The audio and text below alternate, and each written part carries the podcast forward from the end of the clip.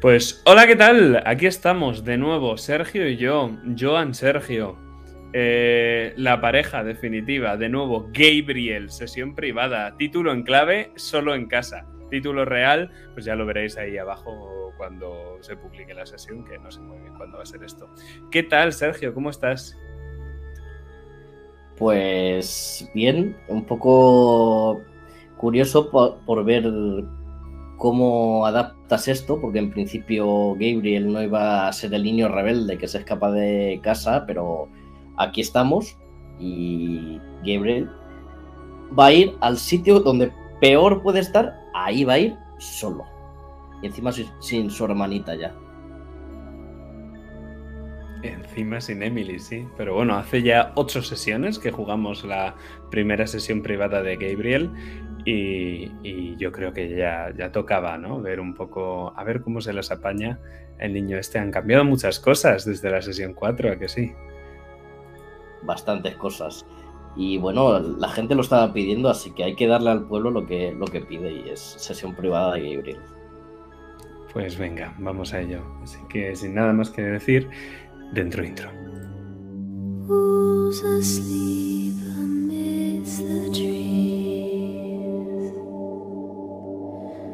saw the swaying in the breeze. But one soul lies anxious, why?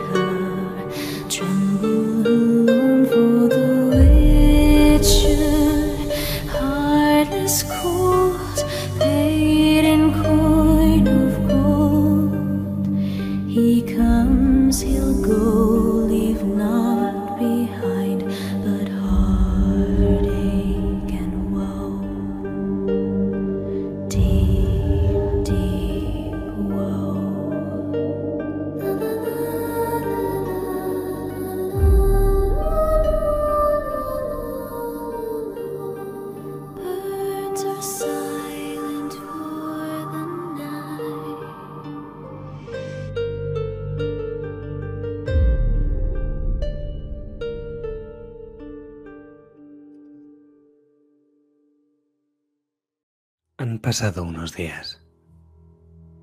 No sabemos cuántos y no nos importa. Pero nosotros seguimos en la mansión Corvos, en alguno de sus oscuros rincones donde no nos importa si ahora mismo es de día o de noche. Y nosotros lo que hacemos es seguir a un insecto, esa especie de mosca que vuela en el aire en dirección a una fuente de luz. El insecto atraviesa volando lenta y pesadamente una galería llena de cuadros, de cuadros cuyas figuras parecen moverse y parpadear con el juego de luces,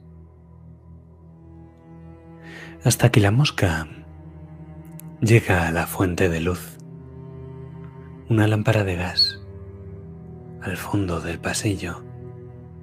Y allí nos damos cuenta de que no es una mosca cualquiera. Es mucho más grande que una mosca. Se parece más a una polilla. Una polilla negra de alas grandes y enormes, una que después de calentarse las patas en el cristal caliente, justo cuando está a punto de alzar el vuelo, se queda quieta. Y es que lo que vemos es un fino hilillo de niebla que ha alcanzado a la polilla. Y no es un jirón, sino que la niebla parece un estilete, un cuchillo. Uno que lejos de disolverse, se retrae y vuelve por el hueco de la pared del que había salido. La polilla cae muerta al suelo y en el interior de la pared una sombra se pone en marcha, oscureciendo las paredes de la mansión Corvus conforme camina. Y lo hace hasta que se para justo al otro lado de una pared que nosotros conocemos bien. Y como si nosotros fuéramos ahora la sombra, ocupamos su lugar al otro lado de la pared y visualizamos por un pequeño huequecito en la pared, apenas un agujero, tapado por libros y por estanterías. Visualizamos a un niño. Y es que al otro lado de la pared, mirando por ese agujerito, vemos a un pequeño Gabriel, inconsciente a nuestra presencia. Y así, conforme nosotros respiramos al otro lado de la pared, el agujero comienza a llenarse de niebla.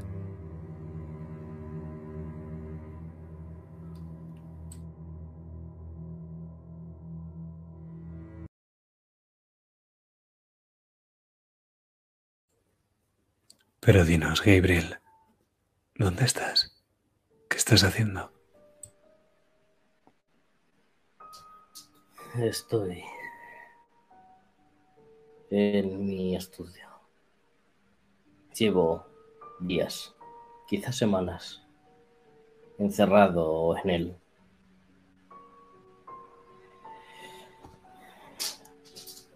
Se pueden apreciar unas grandes ojeras en la cara de Gabriel. No duerme apenas. Parece totalmente obsesionado con ese cuaderno. Él siente como si su bisabuelo Robert quisiera ayudarle, como si de alguna manera le estuviese dando la clave de todo. Pero no es fácil. y mucho menos. Fácil. Él no lo puso fácil y desde luego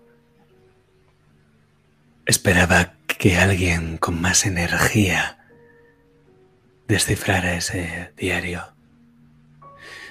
Te estás quedando sin fuerzas, Gabriel. Conforme pasan los días, tu vitalidad se consume.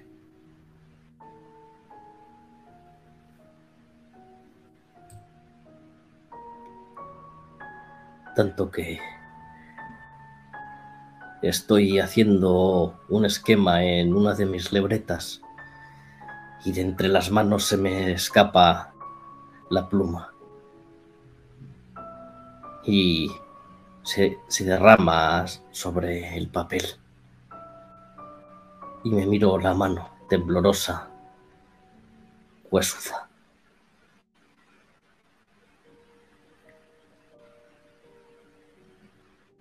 Y miro al frente, como intentando buscar a la culpable de todo esto.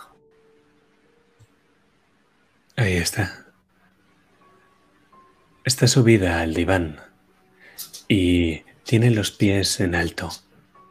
Está tumbada boca abajo encima del diván y mueve los pies, cubiertos por unas medias blancas que destacan en su vestido negro. Cuando nota que la miras, ella te devuelve la mirada con una expresión divertida, pero no te dice nada. ¿Te parece gracioso cómo me estás matando?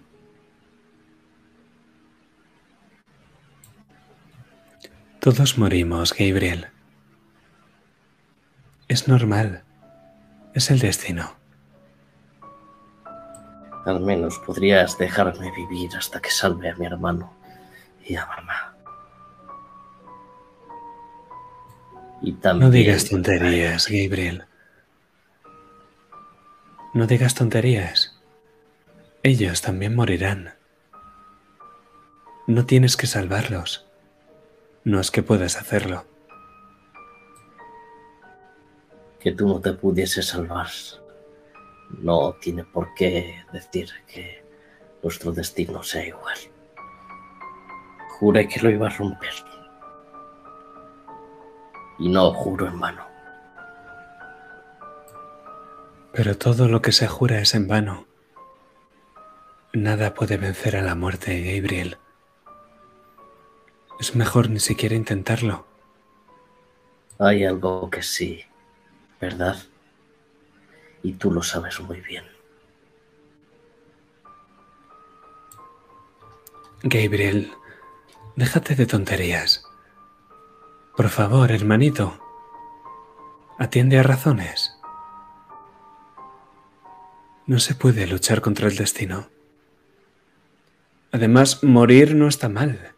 Es como vivir, pero distinto. ¿Y tú cómo moriste? Exactamente. Sí, fue Stephen, fue tu padre, pero ¿cómo exactamente? No está bien preguntar eso. No es algo que me guste recordar. Pensaba que tenías más modales, Gabriel. ¿Tan mal te hemos educado? ¿Educado? ¿Cuándo más educado tú? Yo siempre he estado ahí, Gabriel. ¿No me recuerdas? Soy tu hermanita. Emily es mi hermana. Tú solo eres un parásito. La olvidarás. Y al final solo quedaré yo. Solo quedaremos nosotros. Déjate llevar, Gabriel. Déjame entrar. No entiendo por qué te resistes. Te estás haciendo daño. Porque es mi naturaleza. Anteponerme a el destino. Solo tengo que saber el cómo. Y cuando lo sepa, se acabó tu juego. ¿Y si el precio es demasiado alto, hermanito? Haría cualquier cosa por salvar a mi familia. Da igual el precio.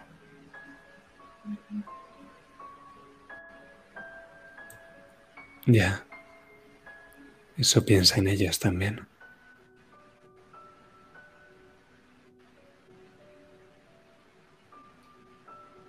¿Quiénes son ellos? Me acerco a ella. Ella retrocede un poco y puedes percibir que toca el suelo cuando lo hace. De hecho, las tablas de madera del suelo rechinan con su propio peso. Sabes que podrías tocarla si quieres y que ella podría tocarte a ti, pero retrocede, retrocede ante ti.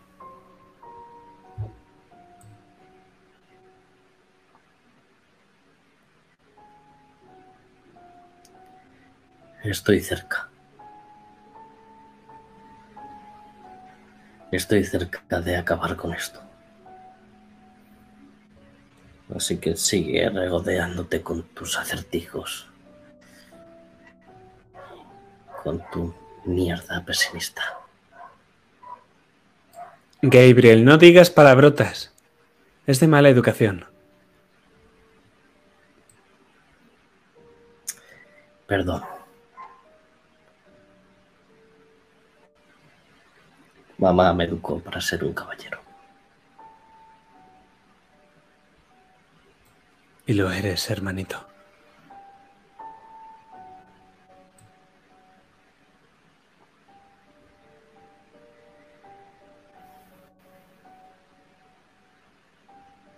No pudiste salvar a esos niños, ¿verdad? Gabriel, ya está bien. No puedo estar aquí tranquila. Pues entonces me voy. Marcela desaparece delante de ti, Gabriel, pero aún así sientes esa calidez en el estómago. La sientes igual. Calidez, calidez o náuseas. Ya no hay diferencia.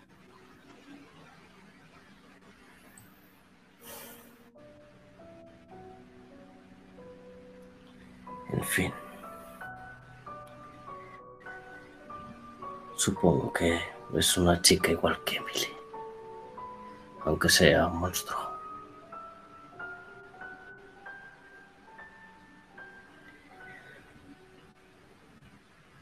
Y hablando de monstruos, me giro y, y la repisa que hay anclada a la pared veo una pequeña cajita de madera que Gabriel coge.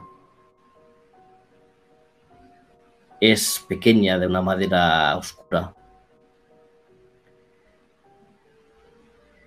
Y tiene una llave. Gabriel se echa mano al bolsillo de su traje y saca una pequeña llavecita plateada que acciona la cerradura. Y en la caja podemos ver que hay un dedo en los huesos, sin carne.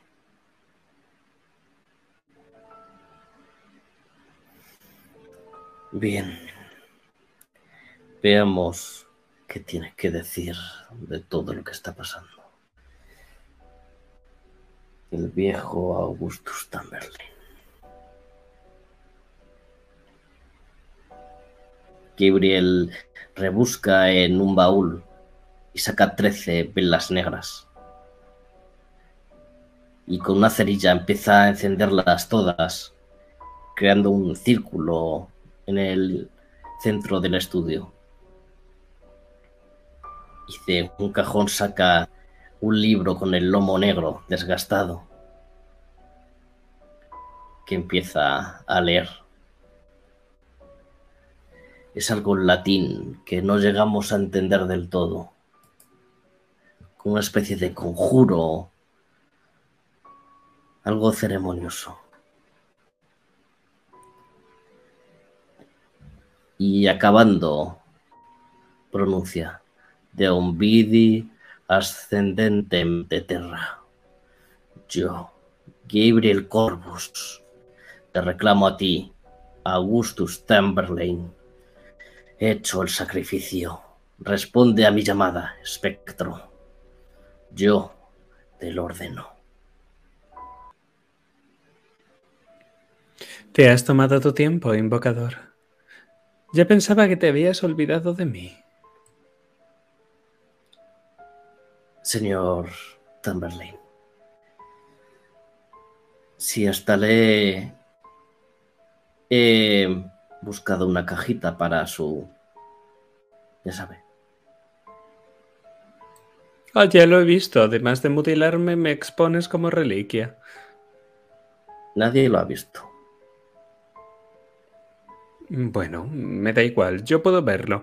Que sepas que fue muy desconsiderado por tu parte no preguntarme qué tal estaba tras mi enfrentamiento con el espectro. Y además, me dejaste mutilado. No creo que sea problema para tus, tus quehaceres el estar mutilado, ¿no? Quiero decir. No, por supuesto que no, más allá de lo estético, claro. Pero lo cierto es que querría mi dedo de vuelta, invocador. Te ayudé por nada, al fin y al cabo. Todo a su tiempo. Mm, Tengo tengo preguntas importantes que hacerte.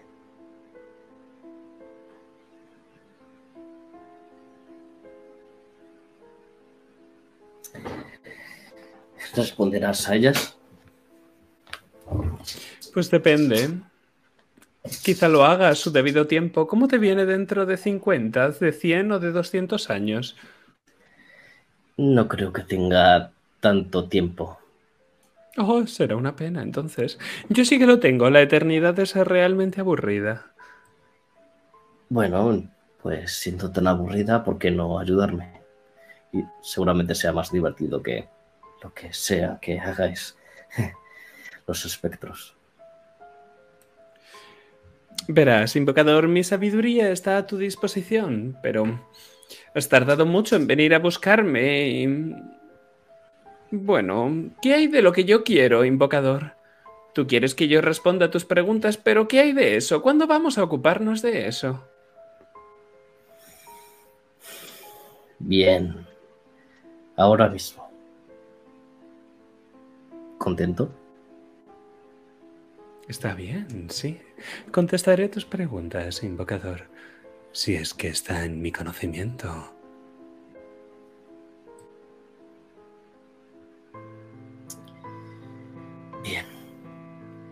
¿Qué conocimientos tienes sobre Biblias profanas o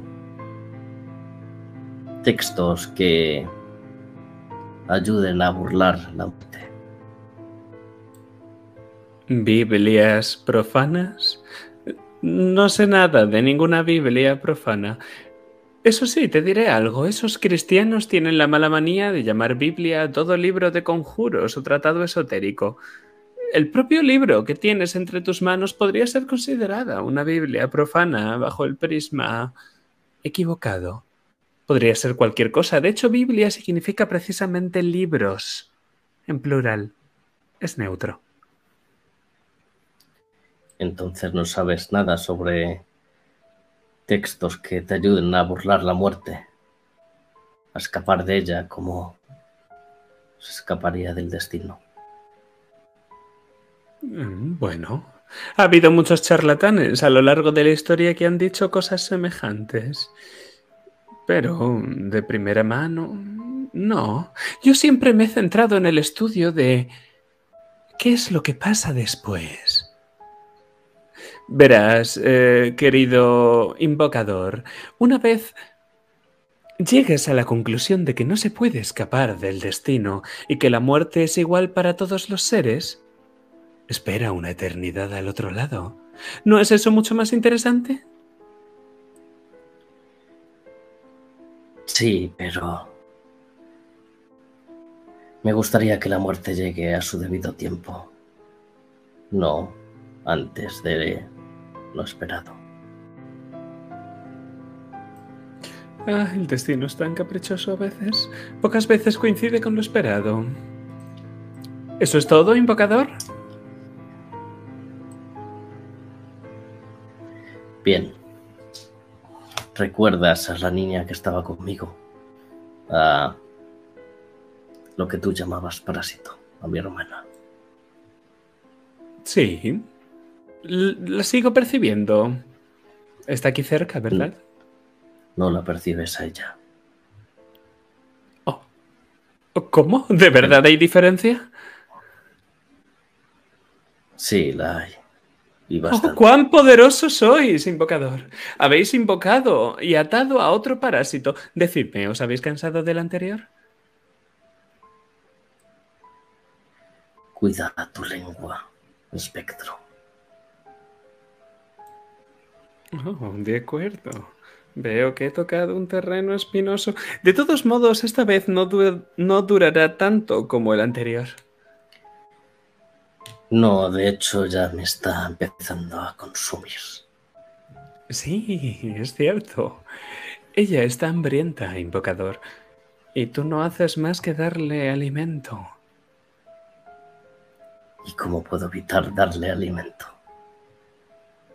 Oh, esa es una muy buena pregunta. Supongo que tendrás que dejar de sentir. Para siempre. no es que se pueda realmente si ella no quiere. ¿Cómo demonios dejas de sentir? Bueno, se me ocurre una forma. La muerte. Es un buen comienzo. No me ayudas, Augustus. Dije que contestaría tus preguntas, no dije que te gustarían mis respuestas. Bien, pues este es nuevo parásito hizo que el anterior se fuese, dejase de existir en este plano. Y no sé dónde está, pero quiero recuperarlo. ¿Se te ocurre algo? Mm.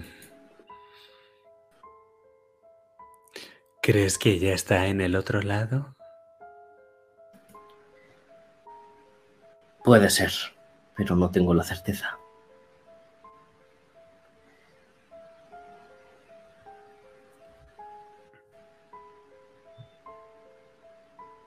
Augustus se queda pensativo un momento.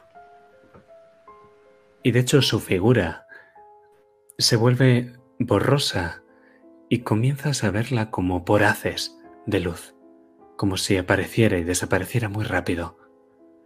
Ese hombre pequeño, flaco, con las lentes redondas, la barba de chivo, vestiendo esas ropas que hace cien años pasaron de moda, está haciendo algo.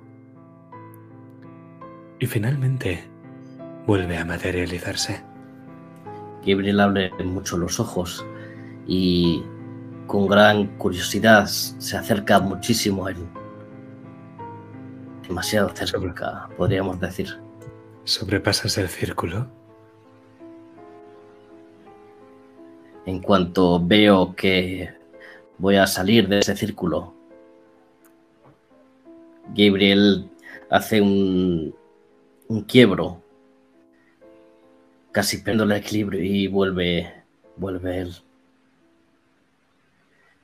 ¿Sabes algo?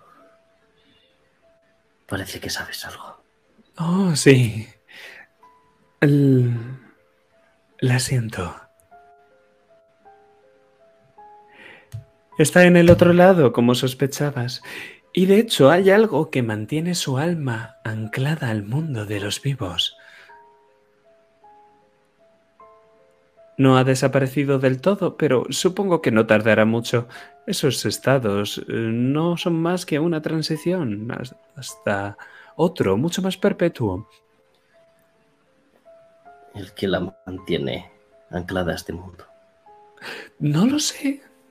Es muy curioso, nunca había visto algo semejante. Debe de ser magia, una magia poderosa, invocador. A tus pies me postro, pues. Es curioso, los espectros no morimos. Es lógico, ¿verdad? Ya estamos muertos. No tenemos una vida tal y como la entienden los humanos, pero eso no significa que nuestra existencia no pueda llegar a su fin. Lo hace. Lo llamamos el olvido. La muerte solo es el principio, invocador. El olvido es el final para toda la vida, incluso para aquella que guarda más allá de la muerte. Nunca olvidaré a mi hermana. Ay. Es posible que tú no lo hagas, pero desde luego alguien lo hará en algún momento. Piensa, invocador, que tarde o temprano os acabaréis reuniendo. Si tú también te quedas atrapado en el otro lado, es posible que lleguéis a estar juntos. La muerte termina por igualarnos a todos. ¿No es bonito? Es bastante poético, pero quiero encontrar una manera de traerla de vuelta a este plano. ¿Al lado de los vivos? Así es. Invocador, no me hagas reír. Eso es imposible. Sería necesario que fueras al otro lado a buscarla y que la trajeras de vuelta. Ese pequeño espectro ni siquiera tiene entidad para manifestarse si lo invocases en este lado. Es muy débil. Tendrías que ir allí encontrar una puerta y volver. Pero, invocador, para ir allí tendrías que estar muerto.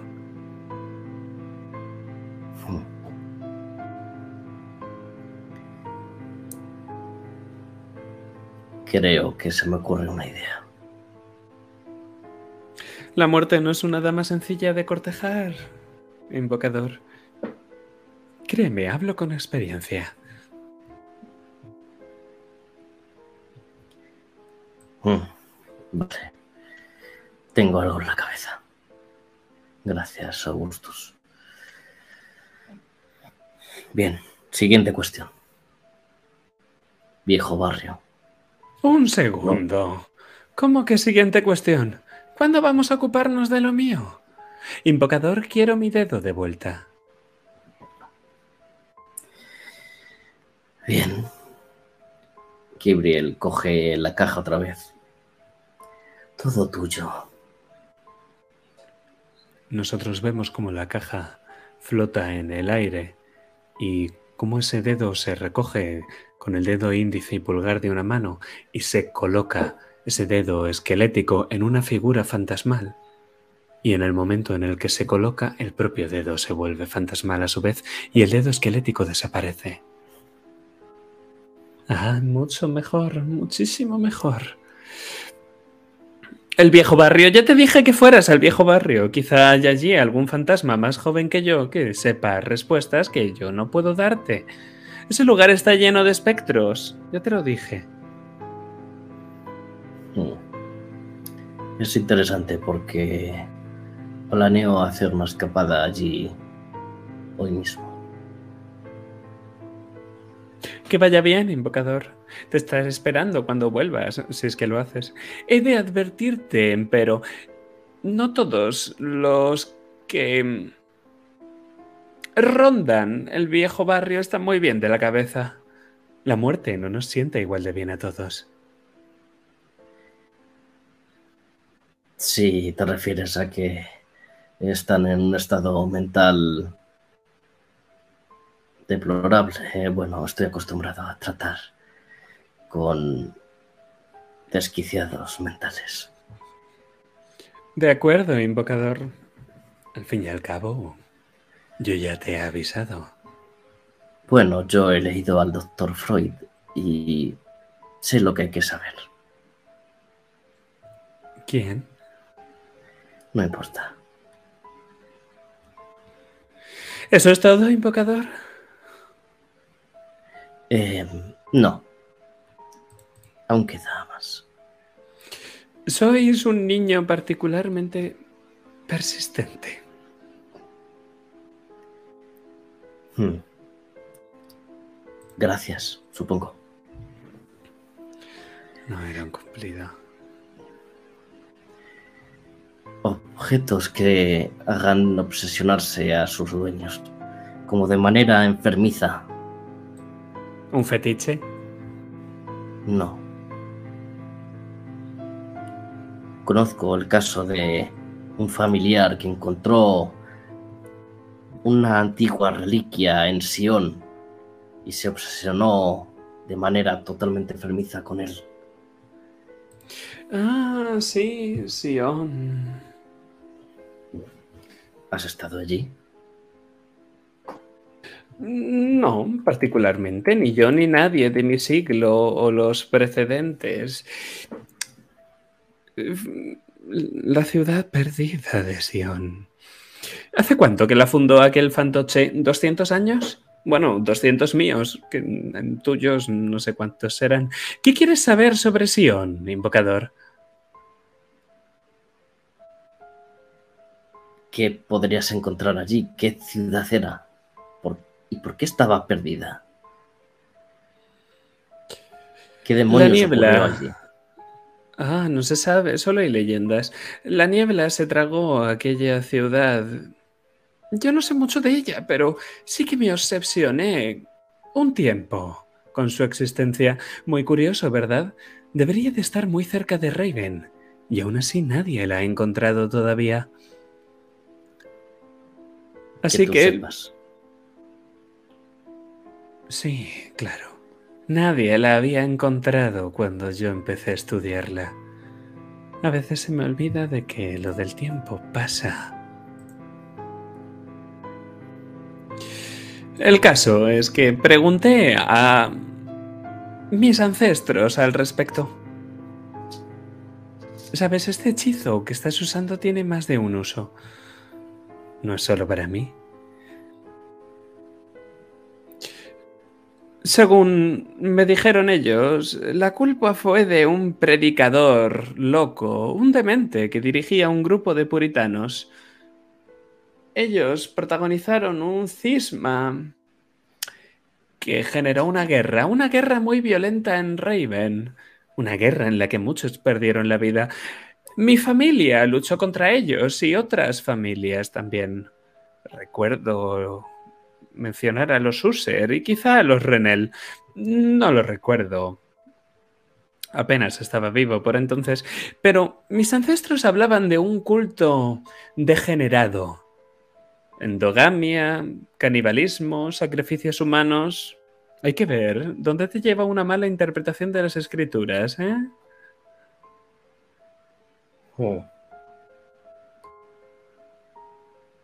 Y quizás esa sociedad, por así decirlo, tenía ciertos artefactos malditos o, o ya sabes, usaban ciertos conjuros con intenciones oscuras. Sí, es posible, todo es posible. Y puede que algo restara entre las ruinas de aquella ciudad. Eso sí, yo no lo llamaría sociedad. Aquello era una logia.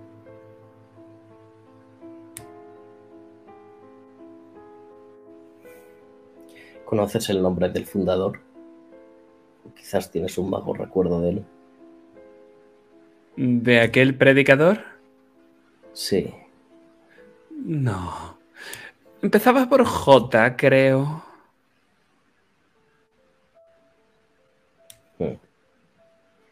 J. Vale. Pues creo que eso ha sido todo por hoy. Al fin. La eternidad es aburrida, pero contestar preguntas también. No será la última vez que tendrás el gusto de verme a Augustus Tamberlane. No, invocador, desde luego que no será la última vez. Y si no es aquí, nos veremos en el otro plan. Ya sabes. No me cabe duda. Aunque espero que sea a su debido tiempo. Augustus no se despide, sino que con un movimiento de tus manos, el círculo deja de brillar y la figura desaparece.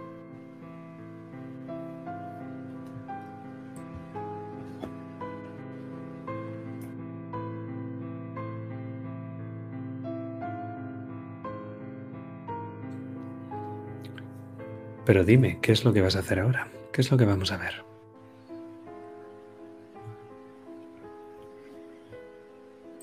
Cierro el cuaderno en el que he apuntado cuidadosamente todo lo que Augustus me ha contado y deshago el círculo y guardo las velas. Después de eso, cojo mi Makuto y lo lleno de los libros que creo que voy a necesitar. Y además de eso, que no se me la reina blanca.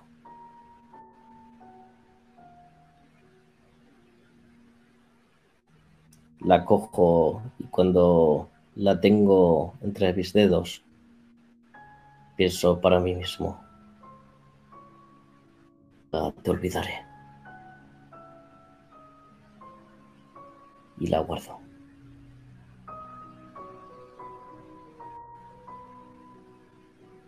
Supongo que el carro estará preparado ya abajo. Así es. Sí que lo que vamos a ver es como dejas ahí esa pequeña pieza de ajedrez y tú bajas, pero la cámara no baja contigo, sino que se queda ahí, mirando ese pequeño agujerito en la pared en el que al salir tú de la habitación se retira la niebla. Pero nos vamos de aquí. Pese a que ya hace tiempo que es de día, la niebla no ha abandonado por completo el viejo barrio. Es muy tenue, no es demasiado densa y sobre todo se concentra en el suelo y te roza los zapatos. De igual modo roza como si quisiera desgastar la parte de abajo de las fachadas blancas de las casas. Y es que en este barrio hay grandes diferencias entre las casas. Algunas son meras chabolas, refugios, a cubierto de la niebla, hechos a partir de hojas caídas y de tela sucia. Pero otras son grandes mansiones centenarias, todas ellas en ruinas, que amenazan con desplomarse sobre todo aquel que se acerque para contemplarlas. Los grandes edificios proyectan una sombra sempiterna sobre las calles del barrio. Apenas llega la luz del sol. Solo las malas hierbas crecen en lo que antaño fueron jardines que hay a las afueras de las casas. Y es entre dos de esos jardines, en lo que hace una calle muy mal adoquinada, donde te vemos, Gabriel. ¿Qué haces? Camino entre toda esa niebla. Llevo debajo del brazo Edipo Rey. Este libro sé que no, no puede parecer de gran ayuda, pero es el que más me ha ayudado siempre. Miro con ojos asustaditos esas fachadas. Camino en silencio. Mis pasos resuenan por toda la calle. Es como si estuviese esperando que algo o alguien diese el primer paso. Las calles del viejo barrio no están muy transitadas, pero los edificios no están deshabitados. Escuchas susurros que vienen del interior de los edificios. Ves sombras que se ocultan detrás de las paredes, al otro lado de puertas con los goznes desvencijados y ves también toda una multitud de ojos curiosos que te observan a través de las ventanas, ventanas en cristales, tapadas con madera y con telas. No dejan de mirarte.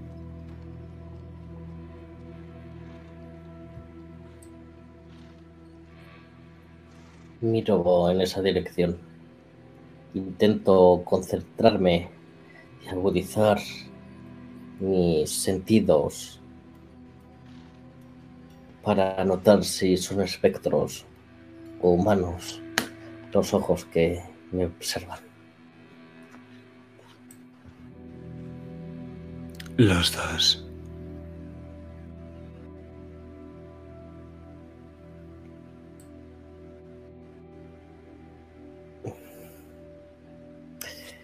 Hola. ¿Hay alguien ahí?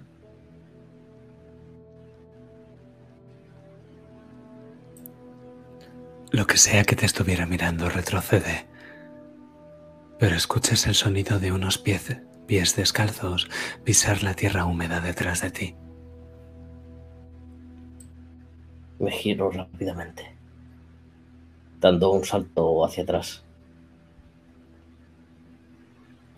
Es un hombre. un hombre vestido de blanco, con una especie de camisón o una túnica que ahora está andrajosa. Ves, pese a la distancia y a la niebla, que parece contagiado de peste. Junto con ese hombre, de la niebla empieza a surgir un pequeño grupo. Hombres y mujeres, algo menos de una media docena, te miran desde la distancia.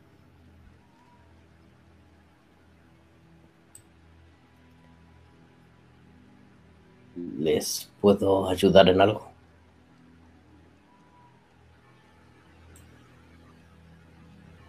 No te contestan. ¿Te acercas a ellos o mantienes la distancia? Mantengo la distancia. Como observando detenidamente sus movimientos. Estoy alerta por si quisieran atacarme o, algo así. Tienen todos una posición muy relajada, los hombros caídos,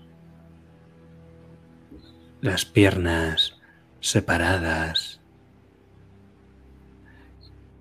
Pero hay algo raro en ellos, Gabriel, más allá de la forma en la que visten o la enfermedad que parece haberles contagiado. Todos están hablando. Al principio crees que están hablando entre ellos, que murmuran algo entre susurros, pero te das cuenta de que no, porque están murmurando todos a la vez.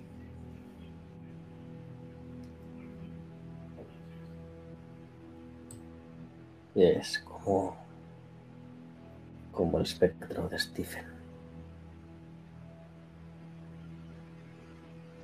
O quizás eh, hayan perdido la cabeza. Me acerco lentamente hacia ellos. Sus bocas se paran.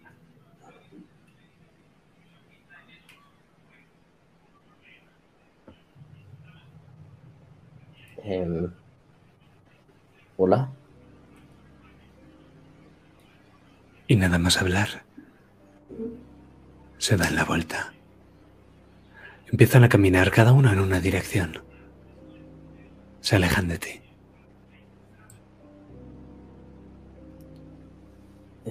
Ya veo. Sigo al primer hombre que había venido. El primero que he visto. Hola, ¿puede ayudarme? Estaba intentando buscar algo de información. Conforme te acercas, él se aleja. Si andas más rápido, él lo hace también. Mira atrás. Lo hace con cierta asiduidad.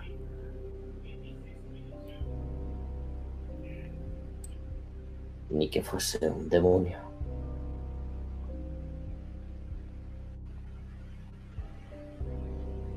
Pues supongo que miro a mis alrededores. No hay cuervos en el viejo barrio. Es curioso que no haya cuervos en el viejo barrio. No te has encontrado esto en ningún lugar de Raven. Incluso en el cementerio olvidado hay cuervos, intentando desenterrar algún jirón de carne. No hay rastro de heces, de plumas o de alimañas en este lugar. Tampoco hay insectos, Gabriel. Es como si en todo este lugar no hubiera vida.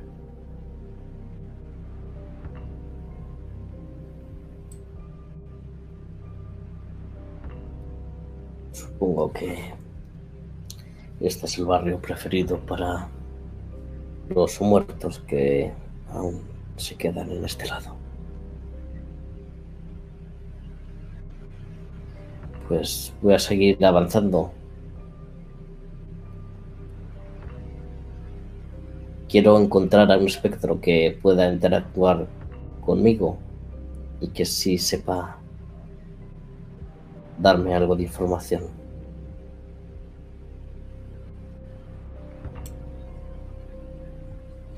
Te imagino mirando a tu alrededor, llamando la atención a esas sombras que se esconden entre las casas y los callejones, aunque todas huyen de ti. Te imagino dándote la vuelta y viendo otro grupo de hombres y mujeres vestidos de blanco contagiados de peste, murmurando al unísono.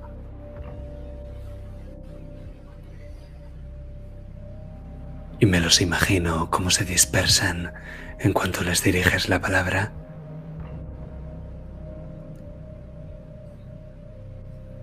Ya ha empezado a atardecer. Cuando ves algo que llama tu atención, Gabriel.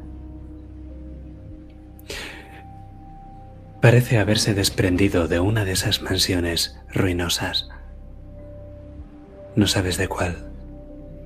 Pero en mitad de la calle hay un trozo de piedra de color blanco.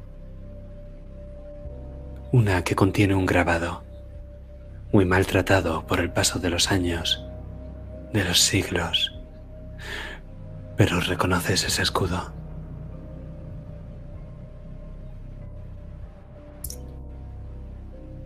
¿Y es el de los corpus o cuál es? Muy, muy primitivo. La calavera está desdibujada y el cuervo no está en la posición correcta. A lo que más se parece es ese escudo que viste en la caja de uñas de gata en el Museo de Descubrimientos Perdidos.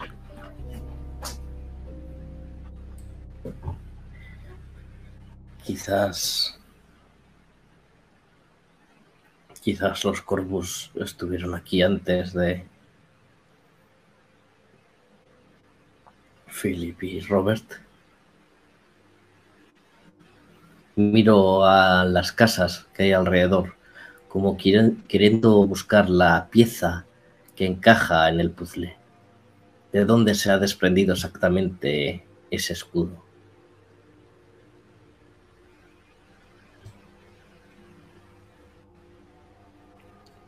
Ves el hueco.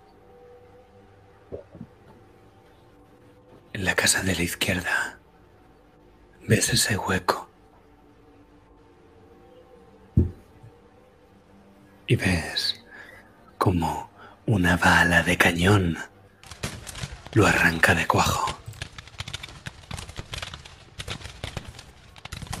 Y primero lo has visto, pero luego lo escuchas. Los cañones, la explosión las bayonetas, la piedra derrumbándose, los fusiles, las municiones dando en el blanco, los cuchillos que yenden la carne y los gritos de los heridos. Ves un bando luchando contra otro, Gabriel. Ves hermanos contra hermanos y en el centro de la masacre, el centro de esa vorágine de sangre, de pólvora y de muerte, ves a un predicador. Gabriel se asusta y rápidamente va a esconderse detrás de una barricada. Mientras observa a distancia a ese predicador.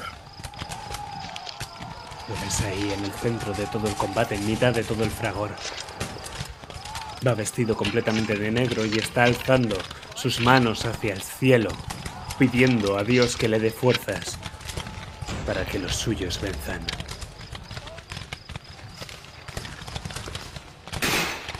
Está de espaldas a ti.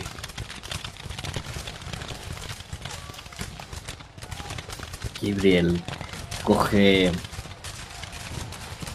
un casco que ha caído rodando a sus pies y se lo coloca en la cabeza y cogiendo tipo rey como si fuese una especie de escudo, se va acercando lentamente al predicador.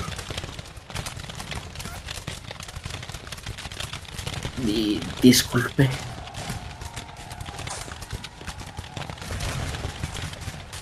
Pero cuando él gira la cabeza hacia ti, te das ya no tiene ojos. Se cae de culo al suelo. ¡Eh, eh, tú! ¿Quién coño eres tú?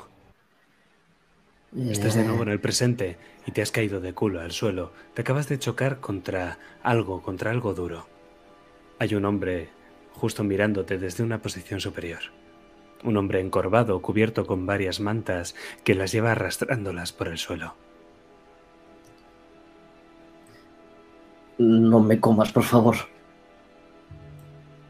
Pues tengo mucha hambre. Espera. ¿Dónde está el predicador? ¿Tú quién eres? ¿Qué? Soy Pete. ¿Y quién coño eres tú?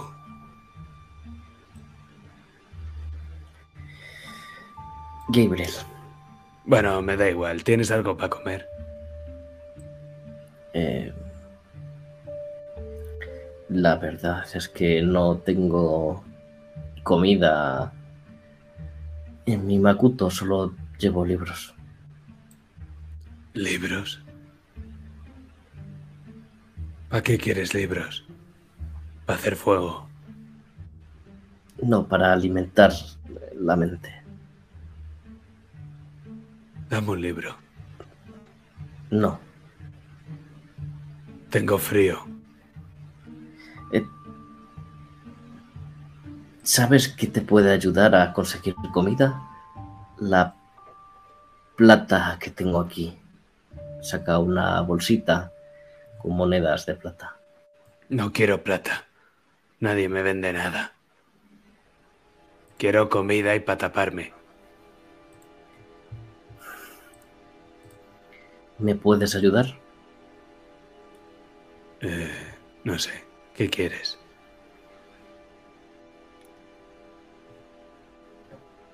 Estoy intentando buscar información. El tipo lleva en la cabeza un gorro con orejeras de un color blanco, verde y rojo. Y no hace tanto frío, ni el invierno es tan, tan entrado como para llevar un abrigo con orejeras. Va muy sucio, pero para tu sorpresa este hombre no huele mal.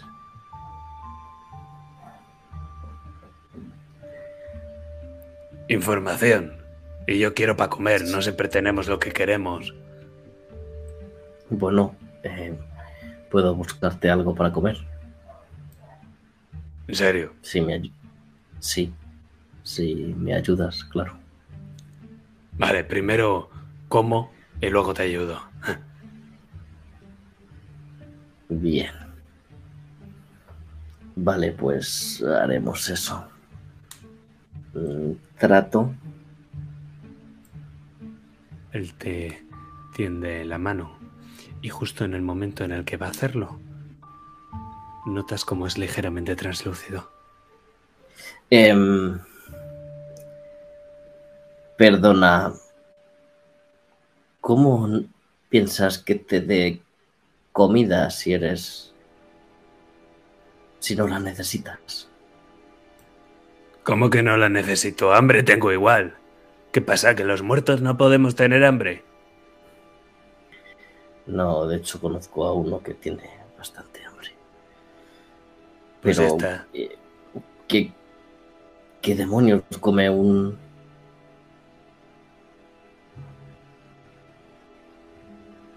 ¿Qué Un- quieres? ¿Pan? Eh, No lo sé, lo que me pueda echar a la boca, todo lo atravieso. Em, conozco un buen guiso que creo que hacía, hacían en la posada de los Tamberlin. Quizás eso te pueda servir. Pero siempre me ignoran cuando voy allí pidiendo comida. Claro, porque eres un... Muerto. Sí, Ya. Bueno, tú no me ignoras. Y tú estás vivo, ¿no? eso creo. Bueno, si no me das algo para comer, me das algo para taparme. Em, Claro. Iré a comprar algo. Mm, el- Espera aquí. Vale.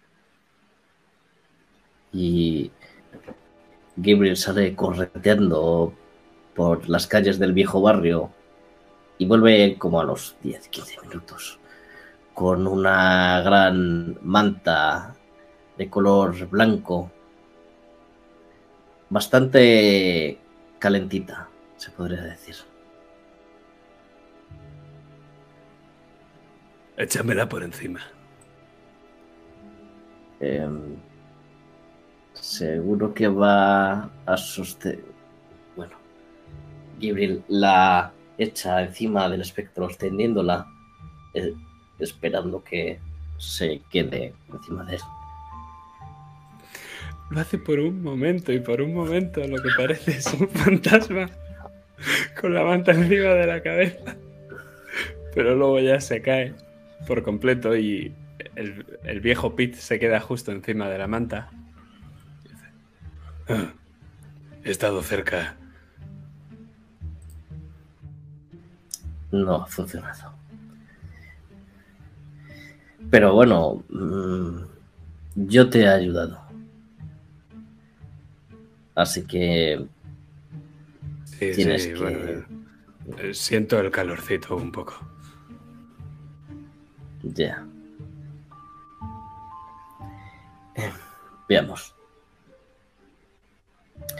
¿Te suena lo de la maldición, la peste de los corvus? Corvus, Sí. yo no sé nada de corvos. Nunca me encontré con ellos. Em, ¿Cuándo viviste tú exactamente? Yo qué sé. Em, veamos, ¿antes de la guerra o después de la guerra? ¿Qué guerra?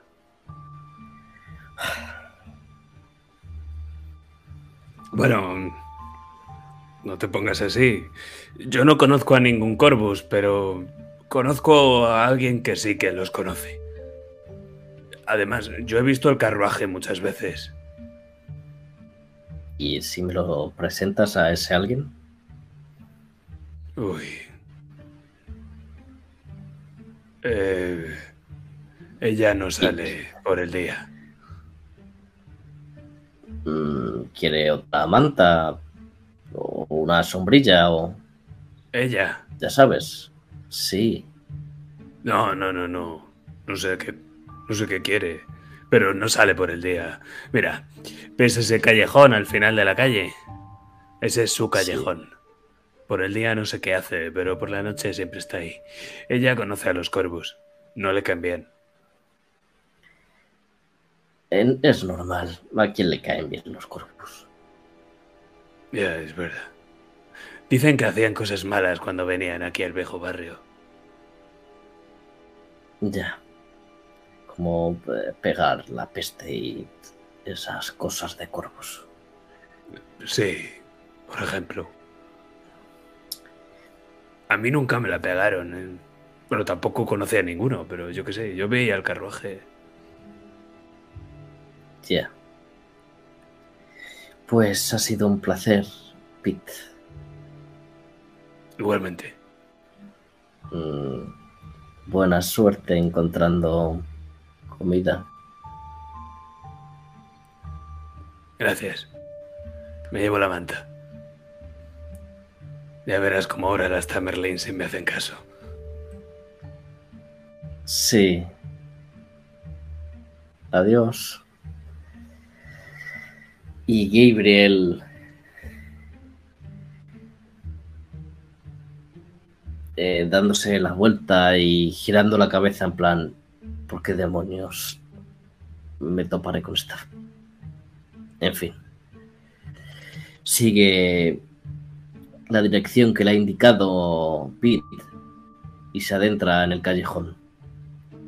Y va a mirar al cielo intentando fijarse en qué hora es. Faltan todavía unas 3-4 horas para que anochezca por completo. ¿Vas a esperar aquí en el callejón todo ese tiempo o te vas a ir y vas a volver luego? Hmm. Supongo que voy a dar un rodeo por el viejo barrio para ver si hay algo más interesante y si no, volveré al callejón. La niebla cubre ahora por completo las calles.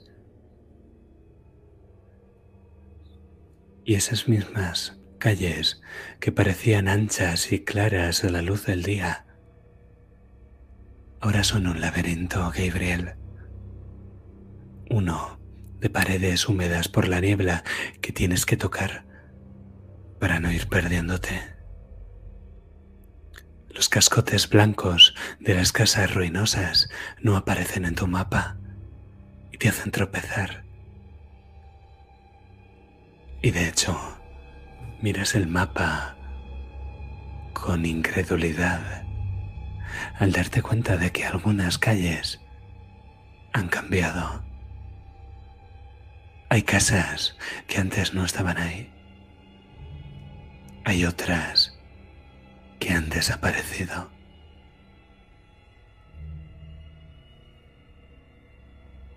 ¿Qué haces, Gabriel?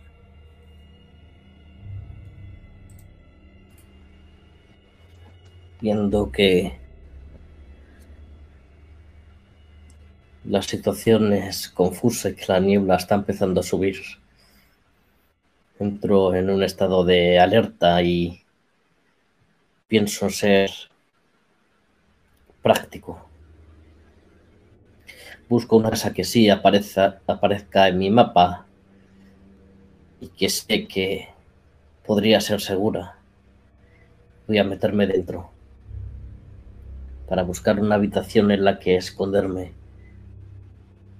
hasta que pase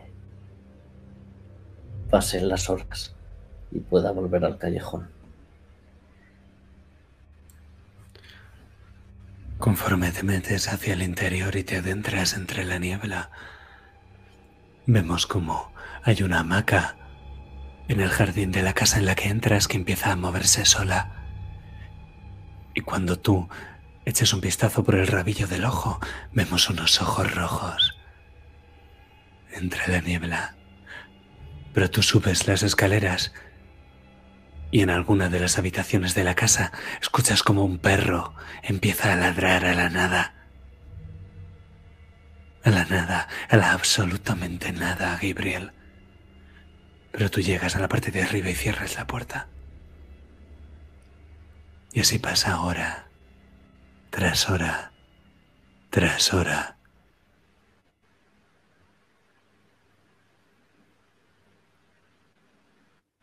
Cuento mentalmente. Para relajarme, cuento mentalmente el tiempo, segundo a segundo. Sé que han pasado dos horas, cuarenta minutos, treinta y tres segundos.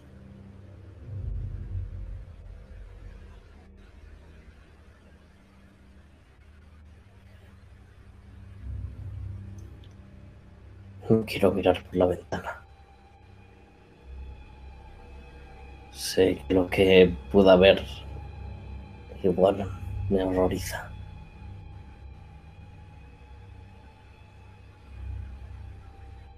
Gabriel está metido debajo de la cama, como si incluso dentro de una habitación cerrada esto fuese más seguro aún. se acuerda de hace poco cuando le asustó la señorita Elderson.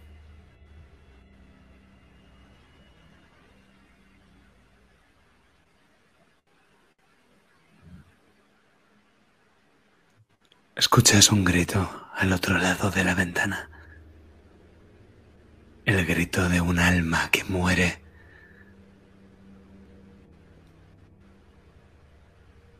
Y después de ese grito otro más. El estertor agónico de los obligados a revivir su muerte una y otra y otra vez.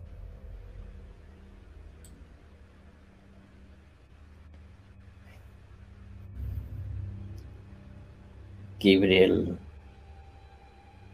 mira cómo en la ventana aparecen brillos que llaman su atención. Traga saliva y intenta armarse de valor para, para mirar a través del cristal.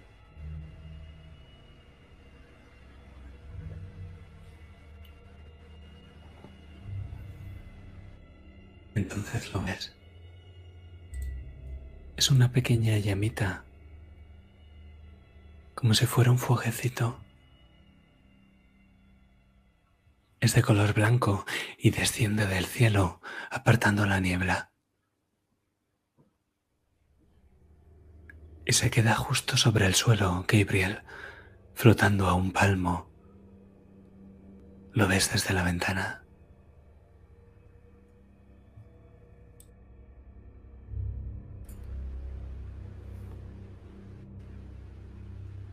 ¿De quién será ese fuego? Miro alrededor. Sé qué significa.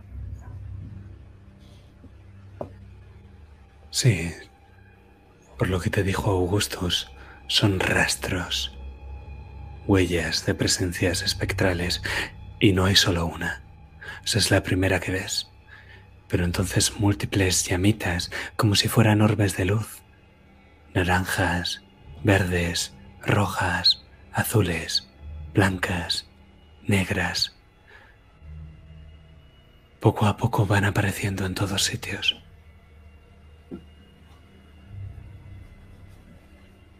¿Qué haces, Gabriel?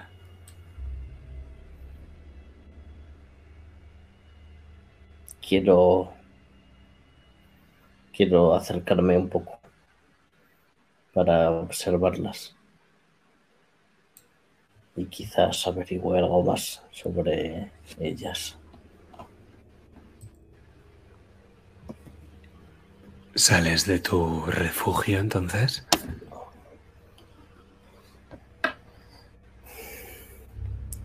Me temo que sí. Lo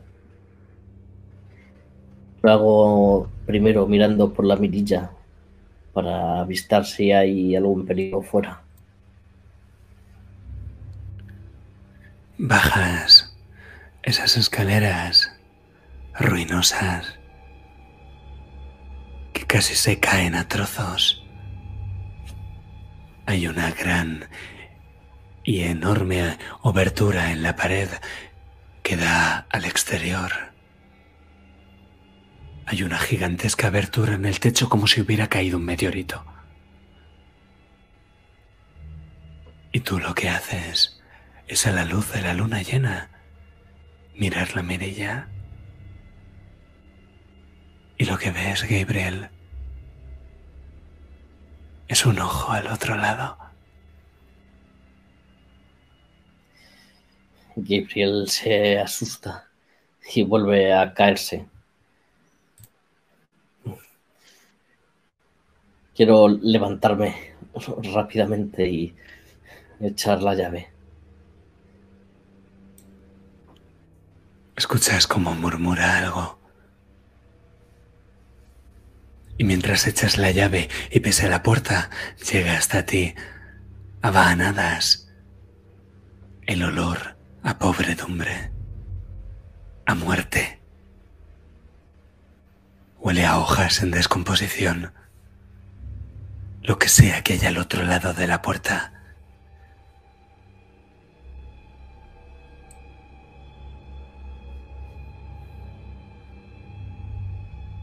¿Quién eres?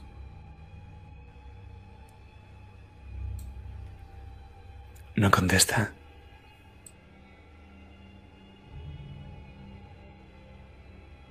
¿Qué quieres? No hay respuesta. Entonces intento asomarme entre las cortinas que hay a mi derecha para mirar por la ventana y ver qué, qué demonios estaba mirando por la mirilla. Unas cortinas ajadas, descoloridas y cubiertas de telarañas que te permiten ver a un hombre que está arrodillado. Lleva una túnica de color negro como si fuera una sotana que está atada con un cordón, con una cuerda a su cintura y está arrodillado justo delante de la puerta. Lleva la capucha echada, pero aún así su ojo está clavado en la cerradura y eso es visible. No se mueve.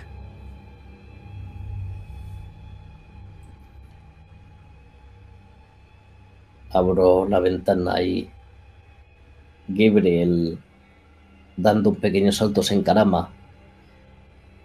Eh, Hola. ¿Necesita ayuda? No hay respuesta.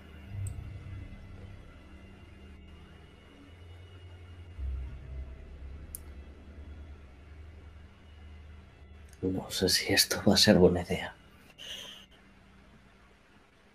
¿Por qué Emily no está aquí? Maldita sea.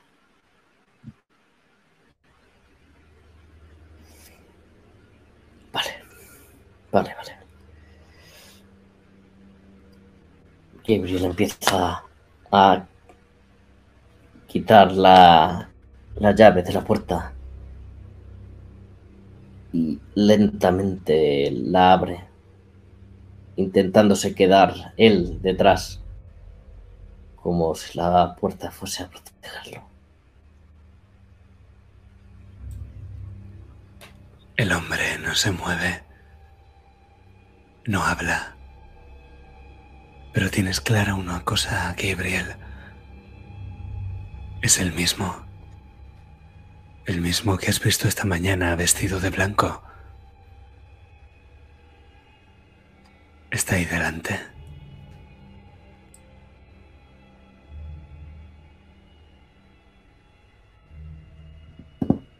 Bien.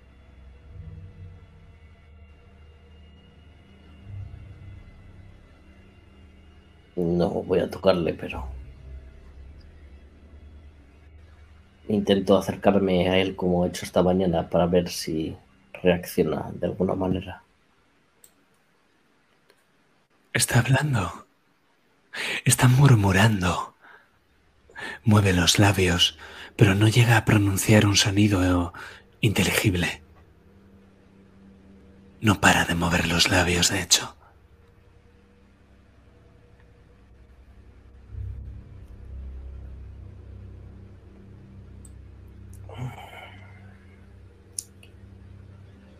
Quizás no sea capaz de hablar. Mm, Creo que tengo una idea. Le acerco con el pie un trozo de papel y pluma. Quizás sea capaz de escribir.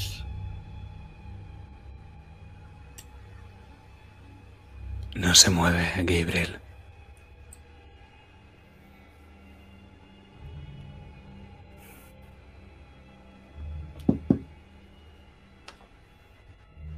Bueno, pues. Entonces miro al cielo para saber si es la hora. Es la hora. Pues rodeando con cuidado a ese hombre para no tocarlo, salgo de la casa.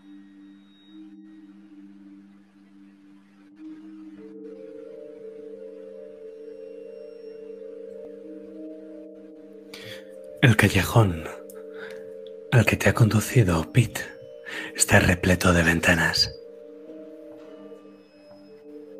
Es un callejón interior rodeado de edificios enormes y ruinosos. Todas las ventanas son del mismo tipo. Son ventanas curvas, como si fueran ojos. Todas ellas están tapadas con madera y con telas. Y conforme cruzas el umbral que se adentra en el callejón y pisas el barro húmedo de ese callejón sin adoquinar, sientes como los múltiples ojos te observan. Y lo que más llama la atención de todo es que no hay niebla. En este lugar, ni siquiera la niebla se atreve a adentrarse. Y puede que sea gracias a la ausencia de niebla, o puede que sea por la luna, la luna llena, que la ves con facilidad. Ella no se esconde, Gabriel. Está flotando a unos centímetros por encima del suelo. Pelo castaño, un vestido azul, sucio y raído. Está de espaldas a ti, pero por cómo murmura y por cómo se mece, parece que está cunando algo o alguien.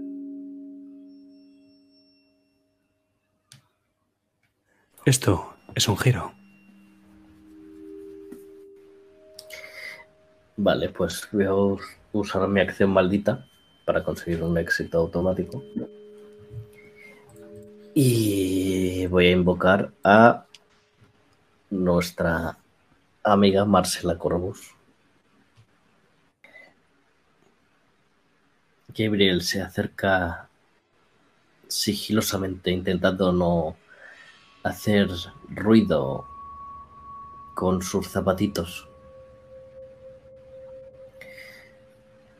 Y está temblando. No esperaba que este sitio fuese tan, tan terrorífico y que hubiese tantísima muerte.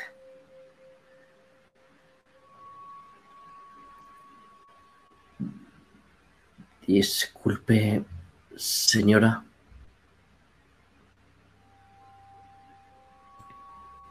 No se da la vuelta. Sigue murmurando de espaldas a ti. esa criatura que tiene entre los brazos. Anda intentando hacer un círculo rodeándola, intentando estar lo más alejado posible.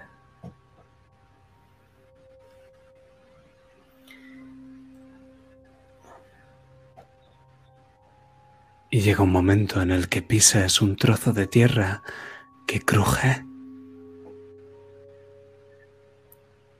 Y entonces ella te mira, gira la cabeza hacia ti y ves que no tiene ojos. En su lugar tiene una venda que le tapa la visión.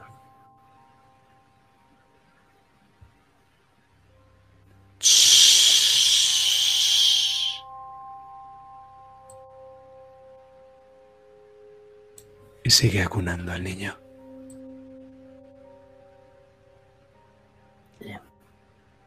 Gabriel habla en voz muy baja. Disculpe, señora. Soy amigo de Pete. Creo que es un conocido suyo.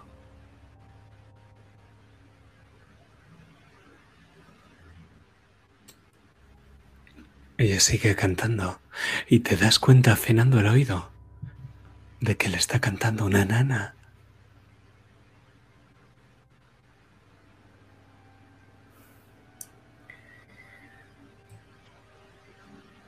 Él me dijo que podría informarme sobre los corvos.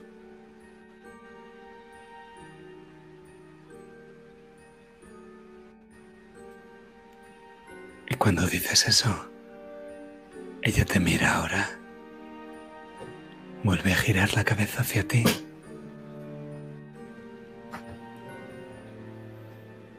Abre la boca y la cierra, como diciéndote algo, pero te das cuenta de que no salen palabras de su boca.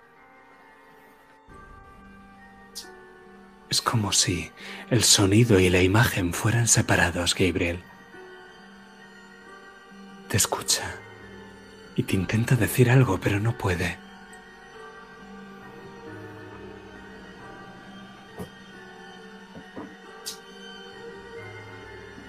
Puede... no puede comunicarse.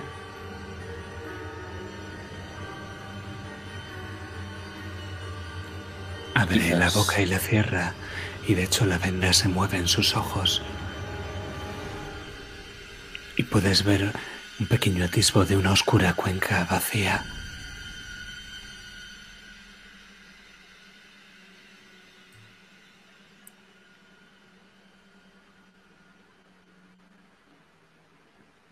¿Qué le ha pasado?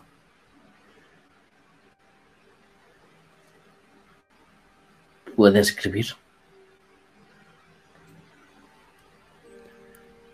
Los corvos son malos, son muy malos.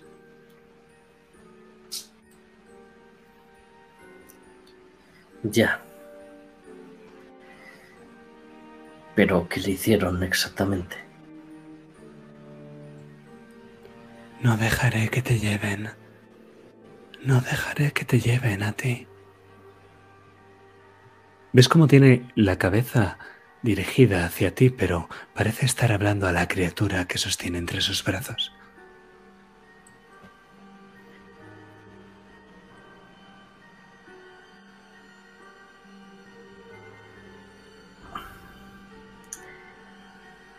Perdone. ¿Puede hablarme? Quiero preguntarle algunas cosas. Si no le importa, claro. Me acerco algo más a ella. Ella se gira.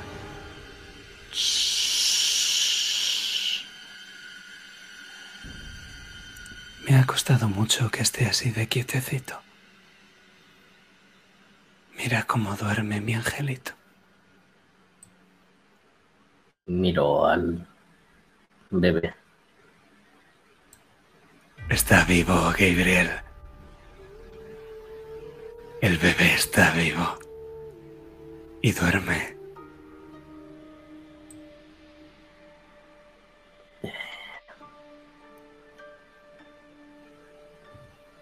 Señora, es normal que no se percate, pero ese bebé no pertenece a su plano espectral. Sigue en, en el plano de los vivos.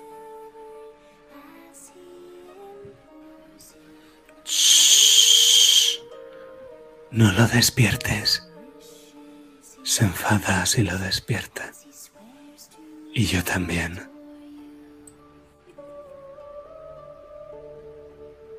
No quisiera... Claro. Miro hacia un lado. Ayúdame.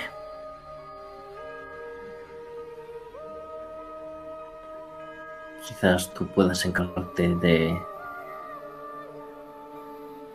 del bebé mientras yo hablo con ella.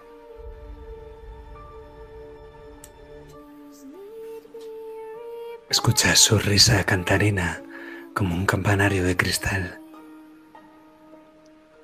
Y ves por el rabillo del ojo un vestido negro que se mueve llevando la niebla consigo. Escuchas el frufru. Y ella desaparece.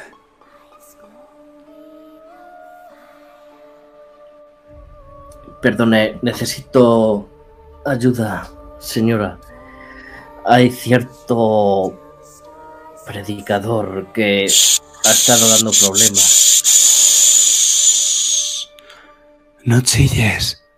Ellos te oirán si chillas. Te escucharán llorar y te querrán. Te quitarán de mi lado. Nadie me va a quitar de ningún sitio. Sí lo harán. Te ofrecerán algo y no podrás negarte. Y entonces te lo quitarán.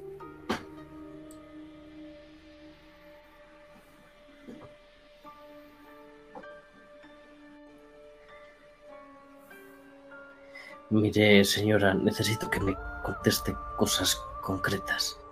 Me acerco a ella y le enseño el libro de notas que tengo, como intentando que gire la cabeza y pierda de vista por un momento al bebé. Eres un niño muy malo. No sabes comportarte. Yo tenía una niña muy, muy buena. ¿Lo sabes? Mi ¿Cómo se llamaba? Mi pequeña.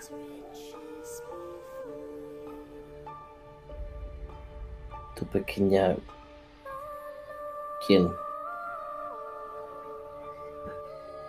Marcela.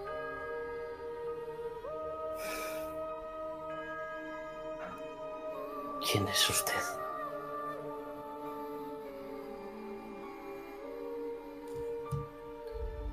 Yo no tenía dinero entonces.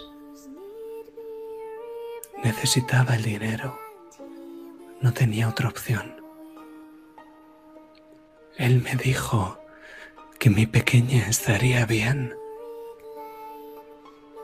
que la cuidarían, que la querrían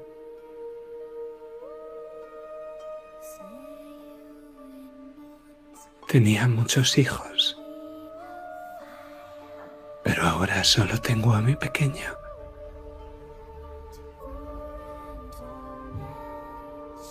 Y con la otra de sus hijas era Emily.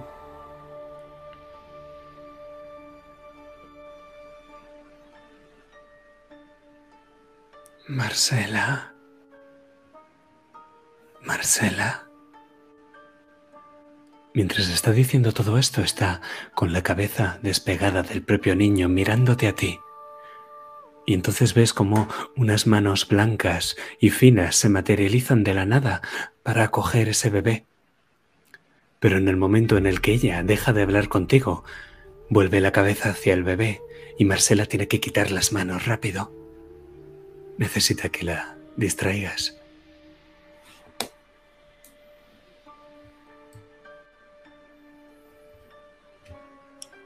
Cuénteme más acerca de sus hijos, señora.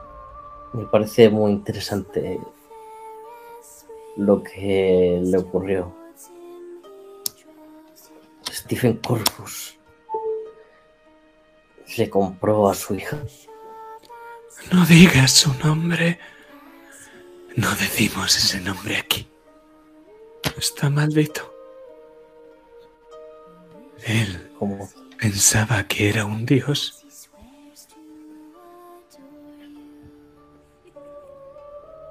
Porque intentó burlar a la muerte. No. No. Porque él la cambió. Me arrepentí. Una madre se arrepiente a veces. Pero cuando cuando quise volver a por ella, la había cambiado.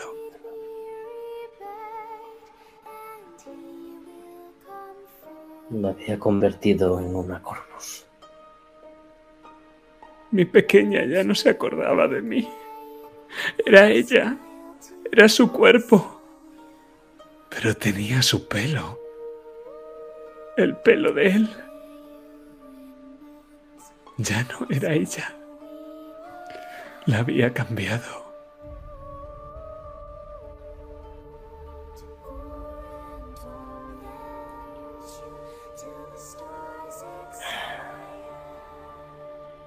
¿Y tenía otro nombre? ¿O seguía llamándola Marcela? Siempre la llamó Marcela. Fue en el sótano. Se la llevó a ese sótano. Las puertas blancas. Yo lo vi. Me colé allí. Vi lo que le hacía. Pero él me echó de allí. Me dijo que no podía ver nada más. Y yo, yo me saqué los ojos. No quería ver nada más.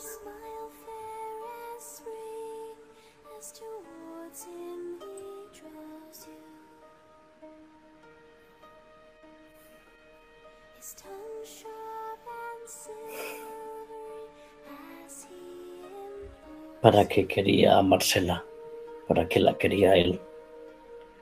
¿Con qué fin?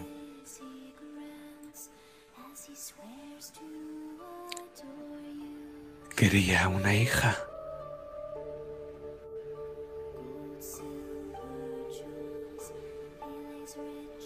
Y yo era su madre. Me apartó de su lado.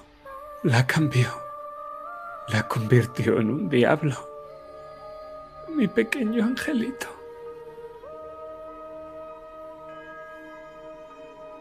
El fantasma se lleva las manos a la cara como si estuviera llorando. Se tapa los ojos.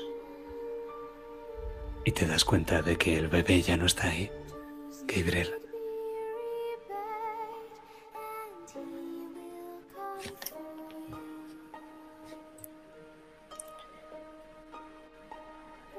El libro. Lo hizo con el libro. Está maldito. Tenía un libro maldito. Sí, lo hizo con el libro. La cambió con el libro. Las puertas blancas. Su pelo rubio. No volveré a ver nada más. Nada más. Ella era lo que yo más quería en el mundo. Y la perdí. Entiendo cómo se siente. Me pasó exactamente lo mismo. Con una persona igual que ella. ¿Tú tienes madre pequeño? Sí, así es. ¿Y dónde está?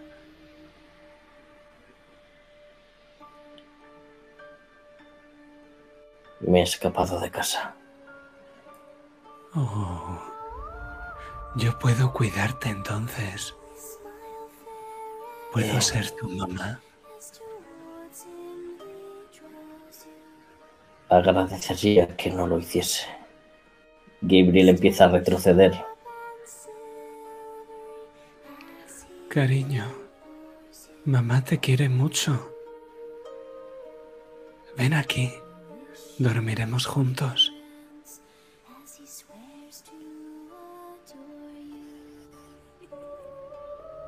No.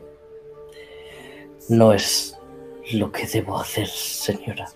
Disculpe, pero tengo que volver a casa con mi verdadera madre. Ahora yo soy tu madre.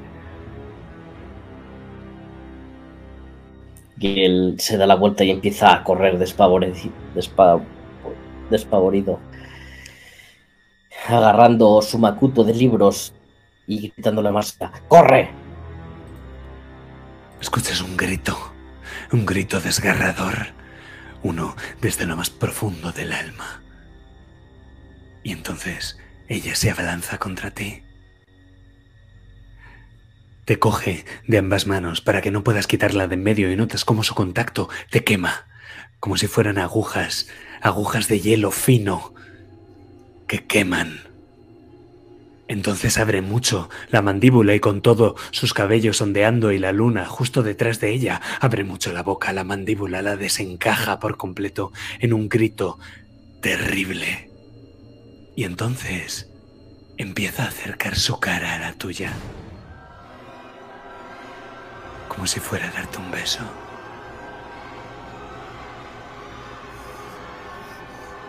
Marcela, por Dios. Bueno. Gabriel empieza a chillar, pidiendo ayuda. Y entonces ella se detiene. Cierra la boca. Te suelta. Y poco a poco notas como una suerte de entumecimiento. Llega al lugar donde te había agarrado. Pero este fantasma se queda de pie, flotando, y a la luz de la luna ves que su expresión ha cambiado por completo. Está mirando a alguien detrás de ti.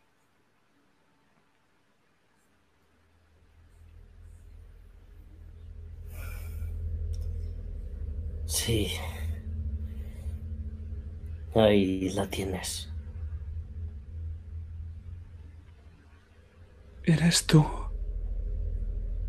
Has vuelto conmigo. Siempre supe que volverías.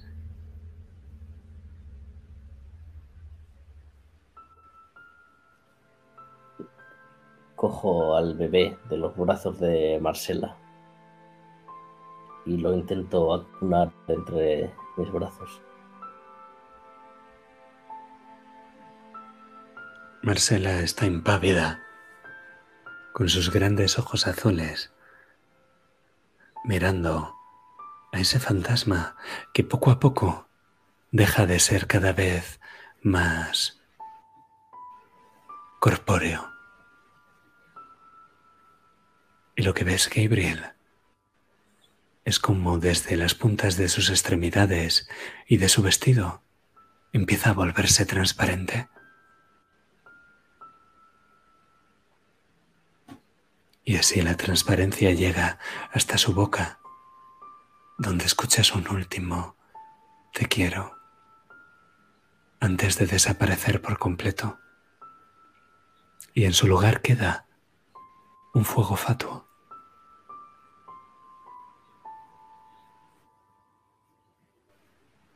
¿Qué?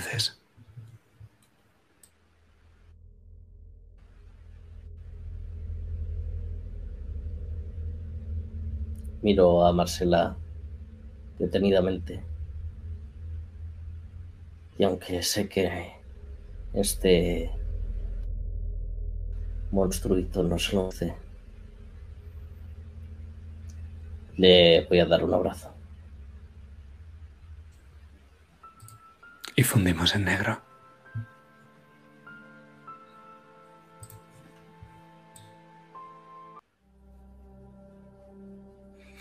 Y cuando el plano se abre, podemos verte en esa amplia sala circular de techos altos, todos muros de roca negra, volcánica, de obsidiana. En el centro de la sala hay un subnivel con unas escaleras que se adentran en lo más profundo de la cripta de los corvos en esa oscuridad donde apareció el espectro por primera vez, por lo menos ante toda la familia. Ese pasillo en el que el suelo es de barro, no de piedra, y tiene decenas de cruces clavadas en el suelo. Pero nosotros no nos adentramos en ese pasillo, en el centro de la cripta familiar de los corvos, sino que nos quedamos en la superficie, a la luz de esa enorme lámpara de hierro negro y sus trece velas. Las paredes tienen la forma de una semicircunferencia con nichos y con placas de nombres ilegibles. Y luego, por supuesto, está el pasillo. Ese corto pasillo que alberga los sepulcros mellizos de Stephen y Marcela Corbus, con sus facciones inertes y eternamente bellas talladas en el mármol. ¿Qué haces, Gabriel? Estoy jugueteando con mis manos, con ese, esa pieza de ajedrez. Miro el rostro de la tumba de Marcela. Es una bella joven. Ahí incluso. Ahí incluso parece. Parece buena. Es una bella joven durmiente, con una sonrisa que no deja ver sus dientes. Es una ligera sonrisa en el rostro, casi pícara. Es un sepulcro precioso, blanco y con adornos dorados.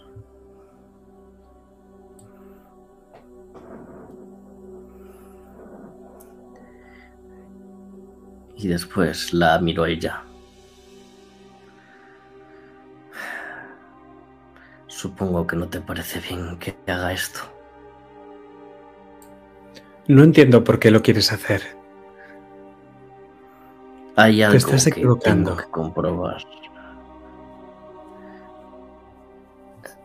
Tengo que comprobar si tú seguiste el patrón. Claro que no. Gabriel, yo soy tu hermanita. ¿Cómo iba a seguir el patrón? ¿Acaso sabes a qué me refiero? Te estás tomando demasiadas molestias. Además, no estás abriendo la tumba correcta. ¿Y cuál debería abrir? Gabriel, ¿por qué haces todo esto? No entiendo por qué quiero- luchas.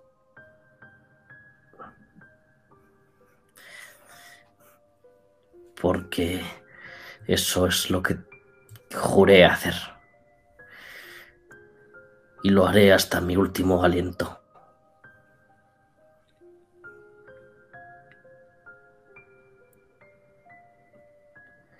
Lo haré hasta que me consumas. Pero qué Así importa. que deberías dar, deberías darte prisa. Estoy cerca. Si, es- si estamos juntos, Gabriel, ¿qué importa todo lo demás? ¿Qué importan los juramentos? Solo nos necesitamos el uno al otro. Yo soy tu hermana y tú eres mi hermanito. Tú no eres mi hermana. Marcela se acerca No mucho a ti, como si quisiera tocarte.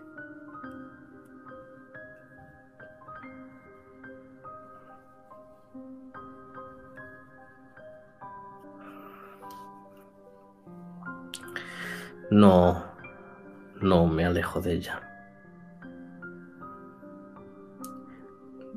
De hecho, la expresión de eh, la cara de Gabriel denota cierta tristeza. Ya ha dejado de ser odio lo que siente por ella, es más bien un- una profunda tristeza por lo que le pasó y en lo que se acabó convirtiendo.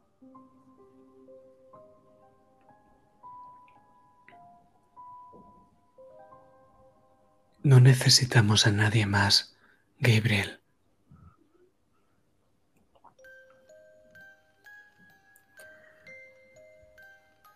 Yo sí.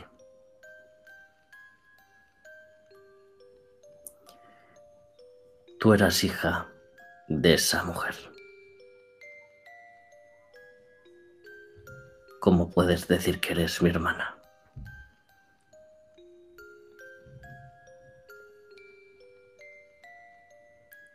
Porque somos corvos.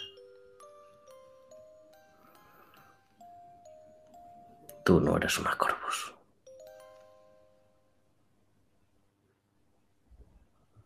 Ojalá no lo fuera.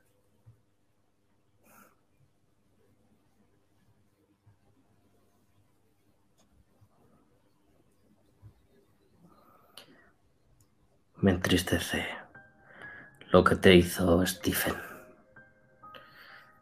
Pero no puedo dejar que mi familia muera por alimentarte a ti.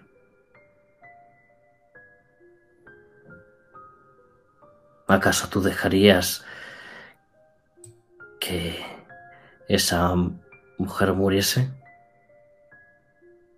Cuando estaba viva, ¿la hubieses dejado morir sin más? Esa mujer no es mi madre, Gabriel. Ella dice que lo es, pero ella no me crió.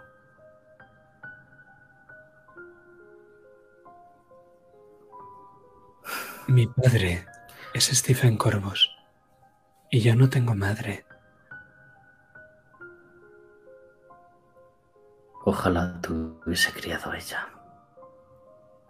Hubiese llevado una vida mucho mejor. Quizás sí, pero no podemos cambiar el destino, ¿verdad? Sí que podemos. Y Gabriel se da la vuelta y sube por unos escaloncitos que hay en la pared. Y empieza a tirar de la parte superior de la tumba de Marcela, haciendo que esa figura de esa niña se mueva. Y lo hace mucho más sencillo que el propio ataúd de Stephen. Y cuando logras desplazar unos centímetros la tapa del sepulcro,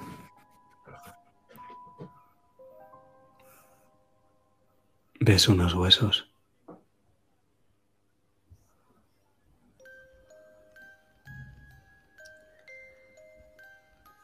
Quiero quitar la entera. Quiero ver todo lo que hay ahí dentro. Es ella. Es ella.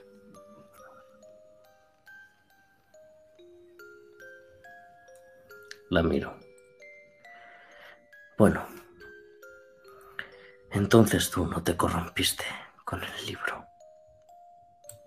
Claro que no.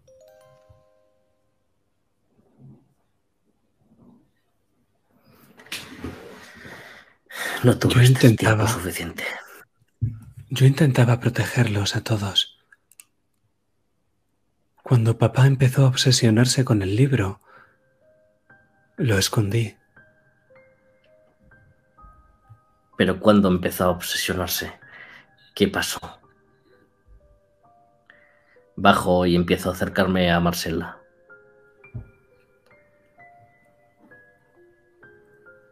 ¿Por qué quieres encontrar el libro, Gabriel? No es bueno.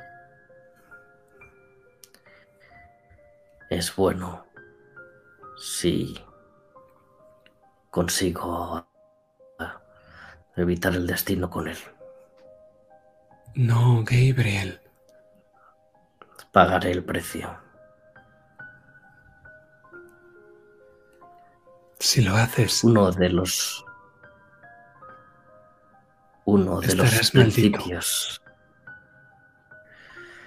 más de lo que estoy ya. Sí. Está mejor donde está. Está mejor donde lo escondí, donde nadie se acuerda de él. Así que lo escondiste.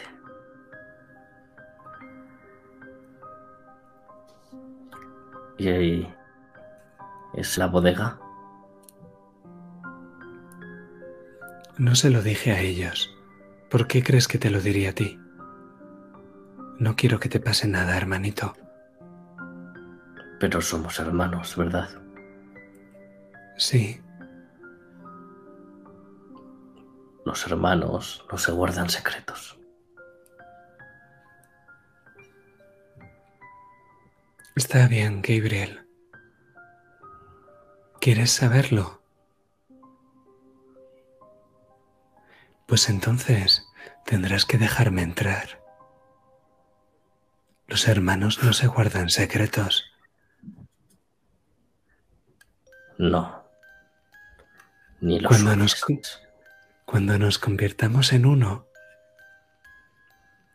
lo sabrás igual que yo. ¿Quieres decir cuando me consumas y te quedes con mi cuerpo?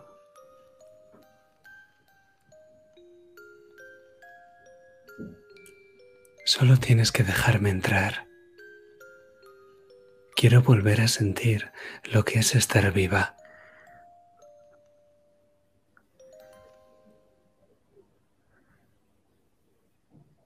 No va a ocurrir. Tendrás que consumirme antes. Está bien.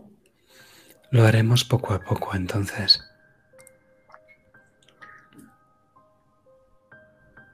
Sí. Pero no entiendo tu obsesión con matarme. No es ninguna obsesión. Gabriel, tú me das vida, como también se la dabas a Emily. Pero Yo Emily quiero- no me mataba. Emily no me hacía esto. Tú sí. No sé hacerlo de otra forma. Morir no es tan Eres- malo, Gabriel. Eres distinta a ella. No, somos lo mismo. Papá se encargó de eso. Hmm. Tengo una pregunta. Si te dejo entrar, ¿moriré? Gabriel empieza a dar vueltas por el pasillo de la cripta mientras hace un gesto con la barbilla pensando. No lo sé.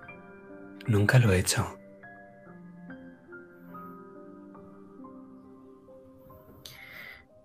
Si muero, quizás pueda volver. ¿Volver a dónde? a mi cuerpo. No, no lo creo. Entonces no me sirve. Vaya. Pero, ¿y si no te mato, Gabriel? ¿Y si me dejas entrar, pero no lo consumo todo? ¿Y si dejo un poco?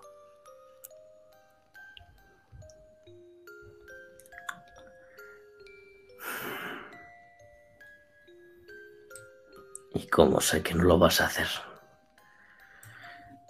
Porque soy tu hermana y tú eres mi hermanito.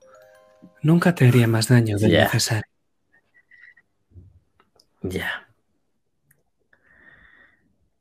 Quizás si lo hagas si te obligo.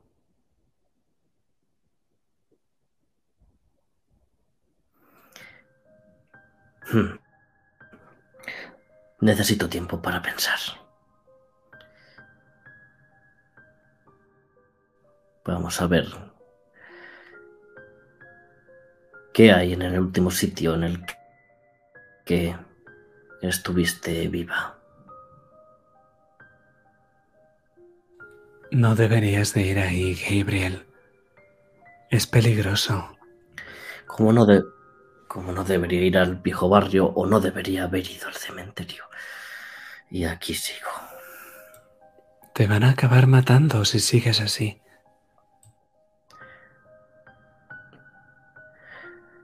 Si no lo hacen ellos, lo harás tú.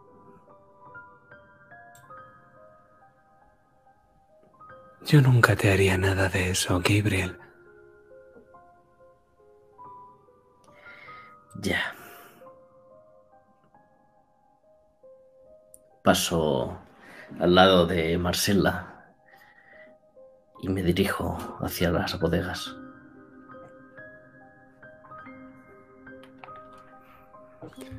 Pues esto es un giro.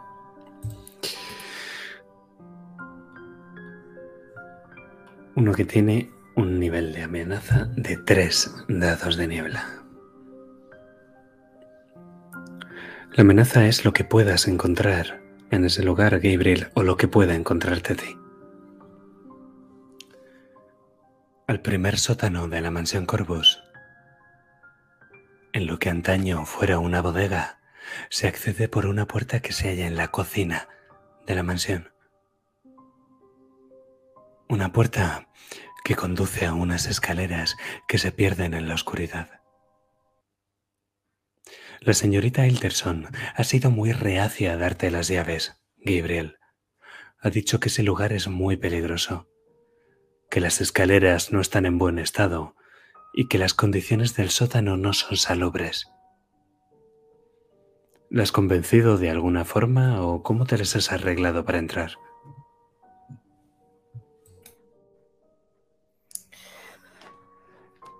Y es que no es la señorita Elderson a la que he tenido que convencer, aprovechando que la vieja ama de llaves estaba limpiando las estancias de arriba. Eh, eh,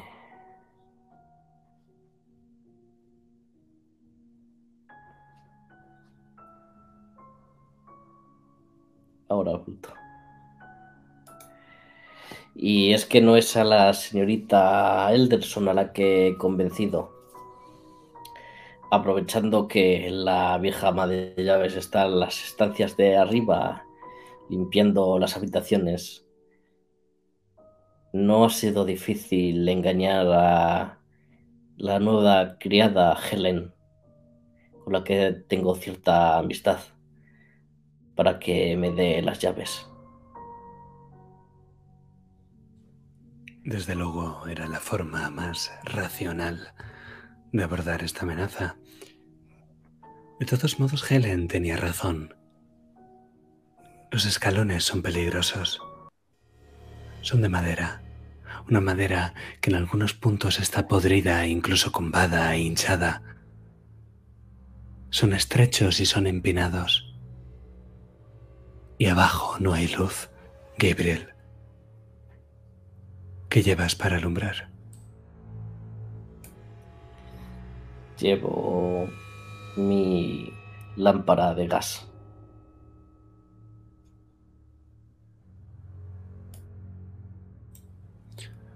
Los escalones crujen cada vez que posas tu pie en ellos.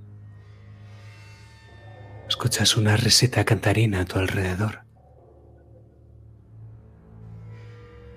Pones un pie en otro escalón más. Van seis. Y ese sexto amenaza con derrumbarse en cuanto apoyas ahí tu peso. ¿Qué haces, Gabriel?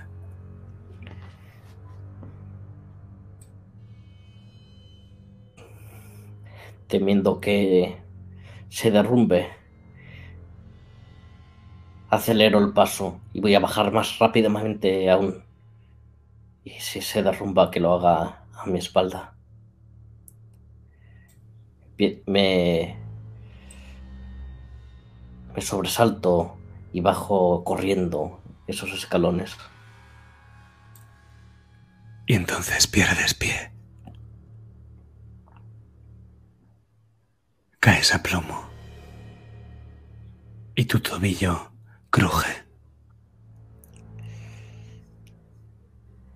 Y cuando miras a la parte de arriba de las escaleras, ves a una joven de ojos azules y vestido negro.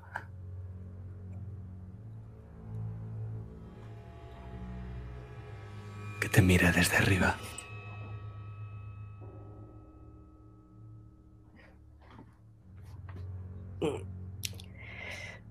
Mi tobillo. Creo que me he roto el tobillo. Cuidado, Gabriel. Podrías sufrir un accidente. No serías el primero.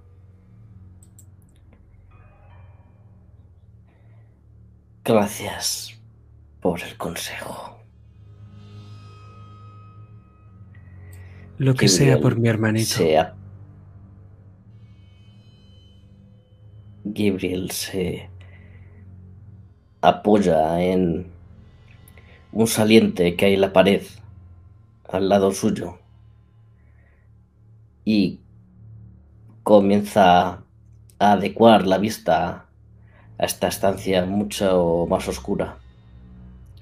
La lámpara de gas se ha apagado al caer. Ha tenido suerte de que no haya prendido una llama. El lugar es muy húmedo y no tardas en descubrir por qué. Pese a que las escaleras eran de madera, todo lo demás de este lugar está hecho de roca, como la cripta de los corvos. Parte de la bodega, que casi parece estar inclinada, está semi hundida. Y hay un agua negra que la recubre casi por completo un agua negra en la que flotan varios barriles podridos. No sabes qué profundidad tiene ese agua, Gabriel. Deberías de poder calcularlo, pero hay algo mal. Es como si el suelo no fuera recto del todo. No sabes qué profundidad tiene el agua.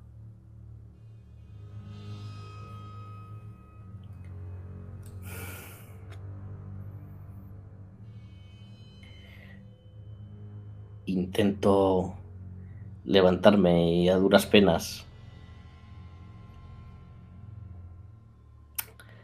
andar por la estancia observando detenidamente todo lo que lo que hay en la sala. Y si no veo nada voy a intentar subirme a uno de esos barriles que flotan para ver si puedo echar un vistazo al interior de ese agua. Y te quedarás flotando a la deriva. No es un lugar muy grande, pero... ¿Qué pasa si caes al agua con el tobillo roto? No parece buena idea. No deberías estar aquí. Van a volver pronto.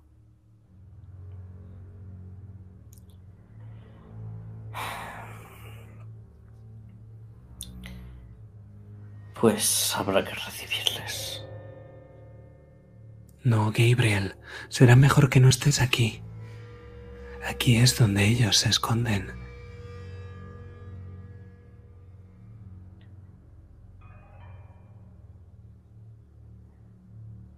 El origen de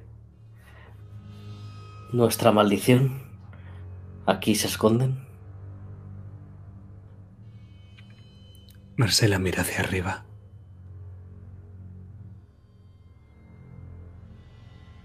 Hacia el techo. Sigo a su mirada. Es ver cómo hay una especie de agujero. Como si hubieran destrozado el suelo de la planta de arriba y echando un vistazo a través de ese agujero, ves un estudio. Uno en el que estuviste no hace mucho tiempo, cubierto de telarañas, con un escritorio que antes estaba lleno de libros de criptografía.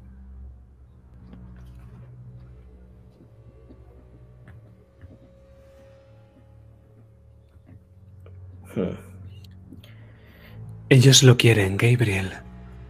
Por eso os necesitan a vosotros. Todos lo queréis. Desde que yo lo escondí, todos lo estáis buscando.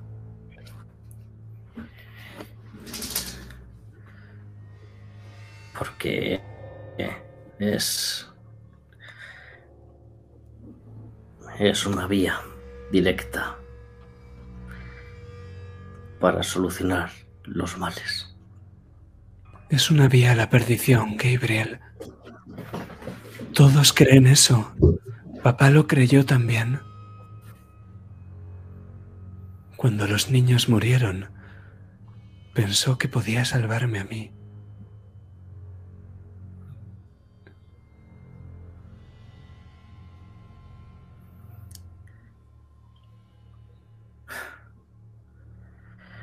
Y aún así, te acabó matando. Él no quería hacerme daño. No fue su culpa. Fue un accidente. Y entonces mira hacia las escaleras.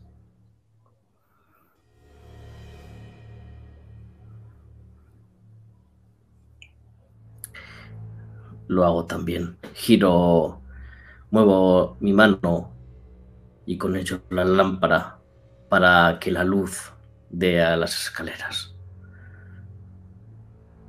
Ves un charco de sangre. De sangre. ¿Un charco de qué? Seca. Ves un charco de sangre. Sangre seca a los pies de las escaleras. Has estado justo encima. Has caído justo encima. Pero es ahora cuando lo ves.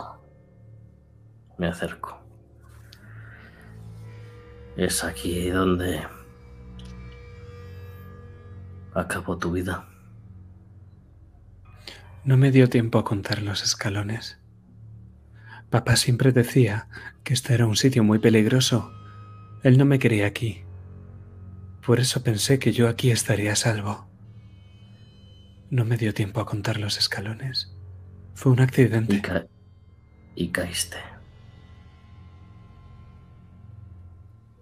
Ella también tuvo un accidente igual.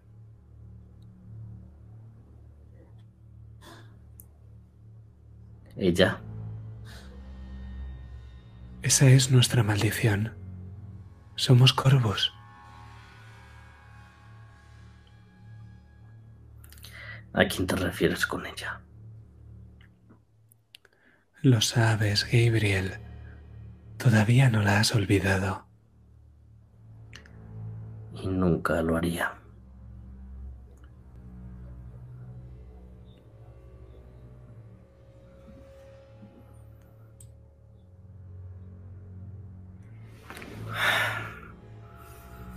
Pero ella no murió aquí. No, no murió aquí.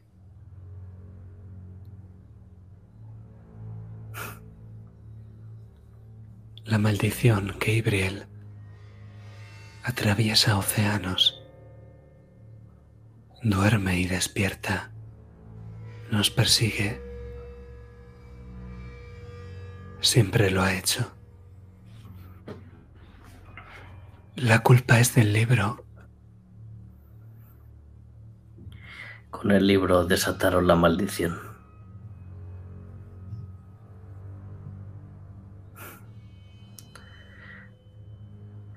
Pero hay que llegar a quien lo hizo.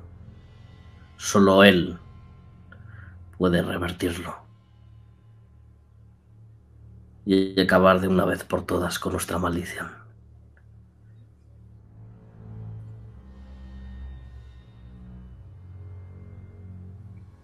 Y sabes quién fue, ¿verdad? No.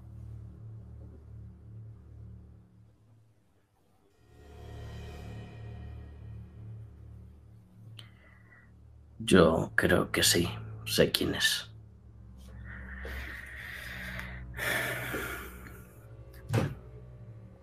Mira a mi alrededor, ¿hay cuerdas? Una.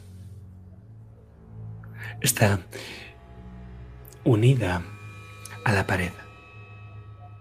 Es como si saliera de la propia pared. Pues qué bien me viene, porque la cojo y me la ato al tobillo. Y entonces sí que me subiré encima de uno, de esos barriles. Porque quiero echar un vistazo en el agua. Y vemos un nudo rápido, conforme Marcela te mira desde arriba y niega con la cabeza. Y lo siguiente que escuchamos es un chapuzón.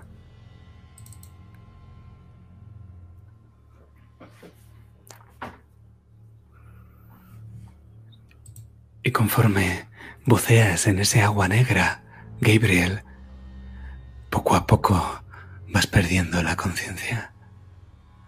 Poco a poco el aire te va abandonando los pulmones. Y entonces, cuando estás a punto de soltar esa última burbuja, ella te empuja, no tira de ti, sino que te empuja. Cuando llegas al otro lado de ese muro, lo que ves es un pasillo negro y vacío, los de la cripta Corvus, solo que este acaba en un par de puertas blancas.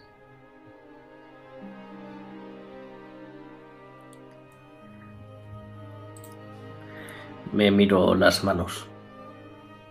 No sé si estoy muerto o dónde demonios estoy.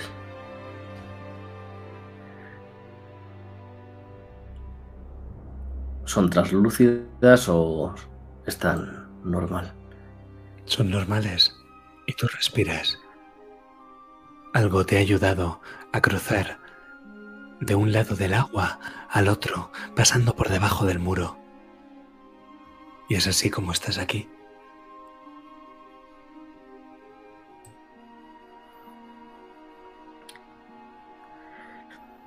Miro hacia atrás. Gracias. Me giro.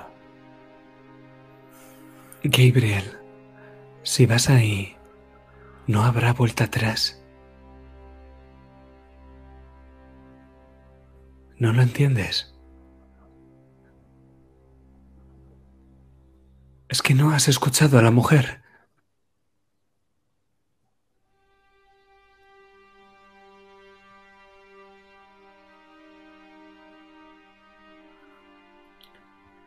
Tengo que hacerlo.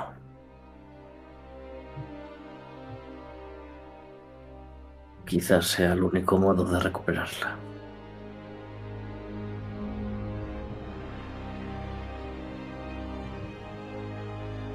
¿Y qué hay de mí? Volverás al otro lado. Y en algún momento te reunirás con ella.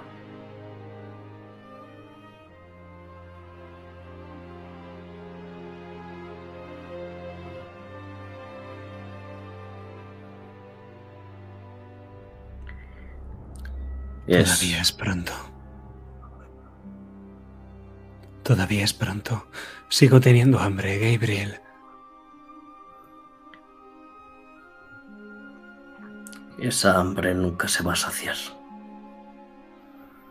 Cuando acabes conmigo, buscarás a otro.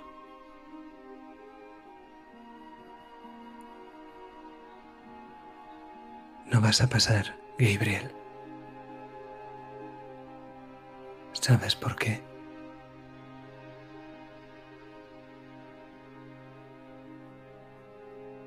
¿Por qué? Porque me debes un favor. Y entonces sientes, Gabriel, como la energía te abandona. Sientes como todo se va volviendo nubloso y como pequeñas lucecitas aparecen por tus ojos, luces negras que van avanzando hacia el centro de tu visión. Pierdes el aliento. Y los ojos azules de Marcela brillan.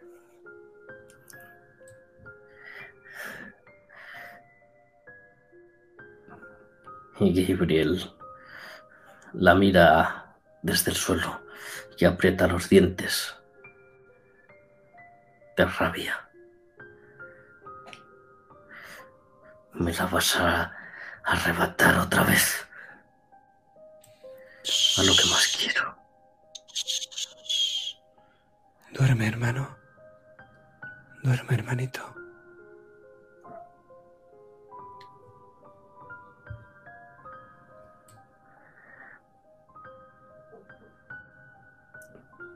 Y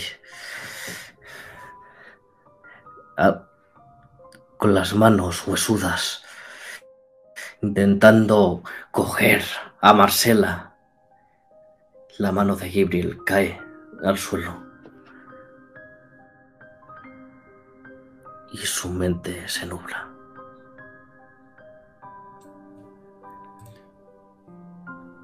Pero antes de acabar ahí, vamos a. Vamos a ver una cosa más. Vamos a ver cómo Gabriel está tumbado en la cama, pálido, ojeroso, con las venas azules marcándosele en sus brazos. Pero tiene el sueño muy ligero. Así que despiertas cuando lo escuchas.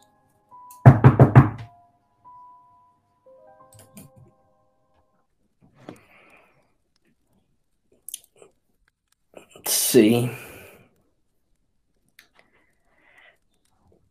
¿Quién es? Adelante. Lord Corvus.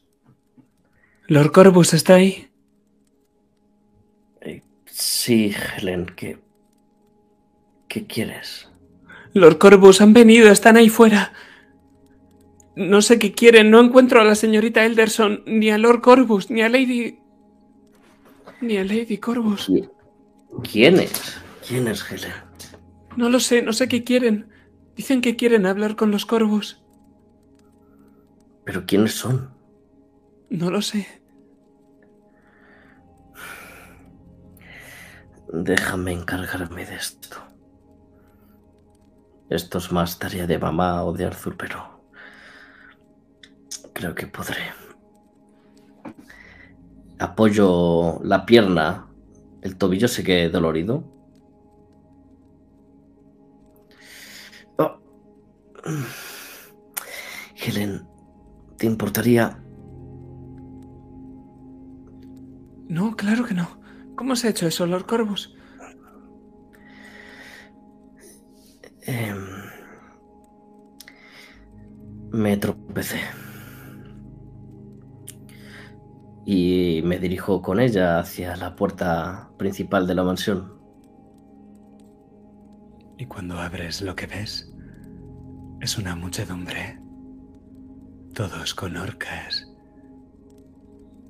con antorchas y con capuchas que ensombrecen sus rostros. Esto es un giro. Llevan candiles, antorchas, velas con la mano desnuda. Y pese a todas las luces que llevan, hay capuchas que ensombrecen sus rostros. Van vestidos con harapos y con hábitos negros como si fueran sotanas y un cordón alrededor de su cintura. Los que sujetan las fuentes de luz llevan con la misma mano rosarios entre sus manos.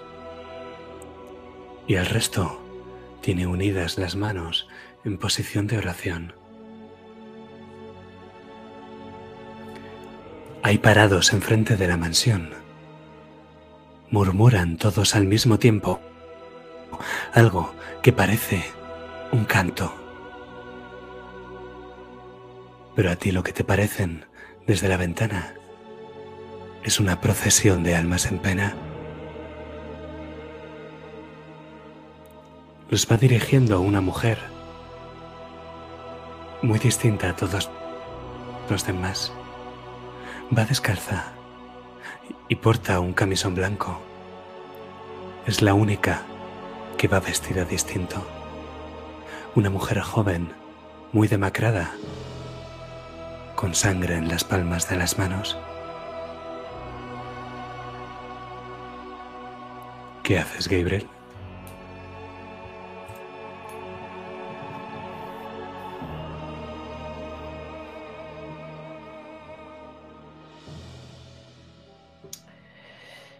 agarrándome las solapas de mi traje negro y colocándome el escudo que llevo en, ella. ¿Quién osa? ¿Quién osa llegar a las puertas de la mansión Corvus? Ella camina hacia Helen y hacia ti con una sonrisa en los labios y luego clava unos ojos muy cálidos en los tuyos. Él habla mucho de vosotros.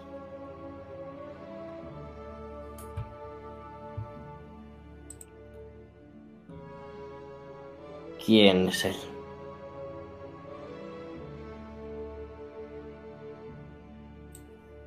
El prelado os invita. Quiere conoceros.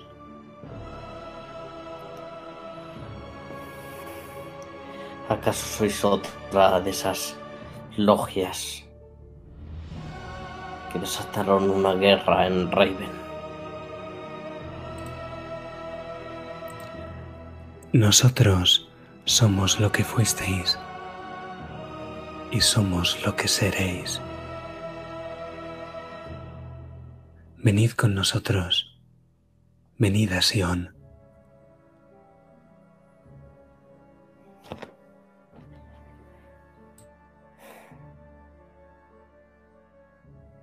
¿Y de qué nos podéis ayudar en nuestro cometido? ¿Qué queréis de nosotros? Estáis confusos, pero Jacob tiene las respuestas.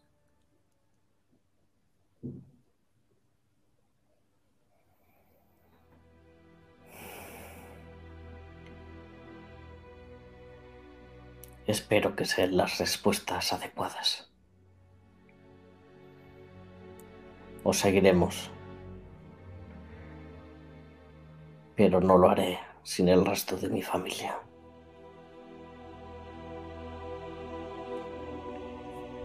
Eres un niño encantador.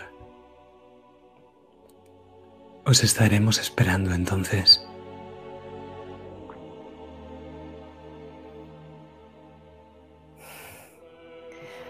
¿Tu nombre? No importa. En Sion solo Él tiene el hombre.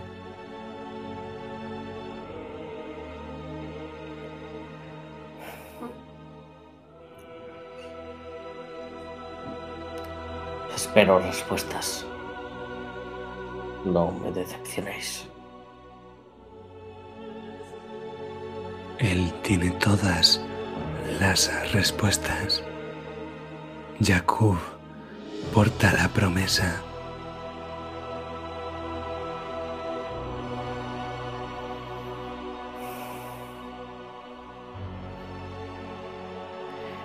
qué promesa.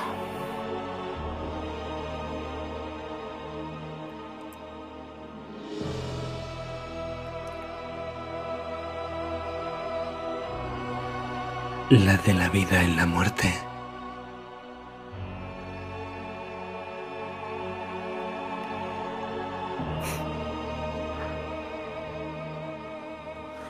Sí, supongo que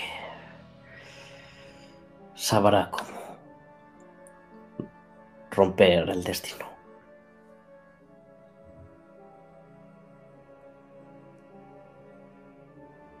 Venid a Sion, dice mientras se da la vuelta, y toda su compañía se da la vuelta a su vez. Y mientras que ellos empiezan a caminar en procesión, como esas almas en pena, ella se queda a retaguardia.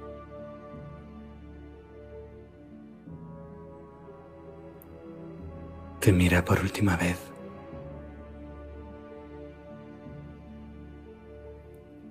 Y te sonríe.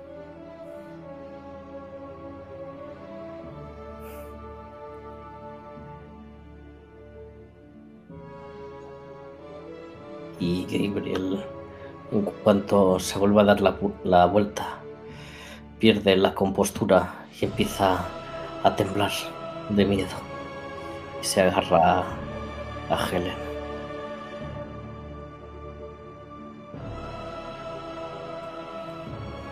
¿Qué es esto, Gabriel? ¿Qué les has prometido? No hay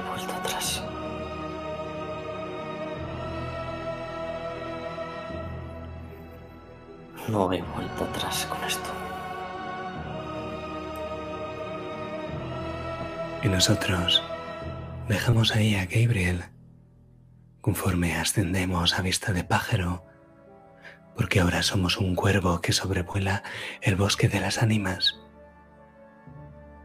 y sobrevuela encima de las velas y de los cirios de esta procesión de penitentes. Y luego sobrevuela la mansión Corvos. Pero sea como sea, eso será en otra sesión. Damas y caballeros, esto ha sido la sesión 12 del legado del gusano.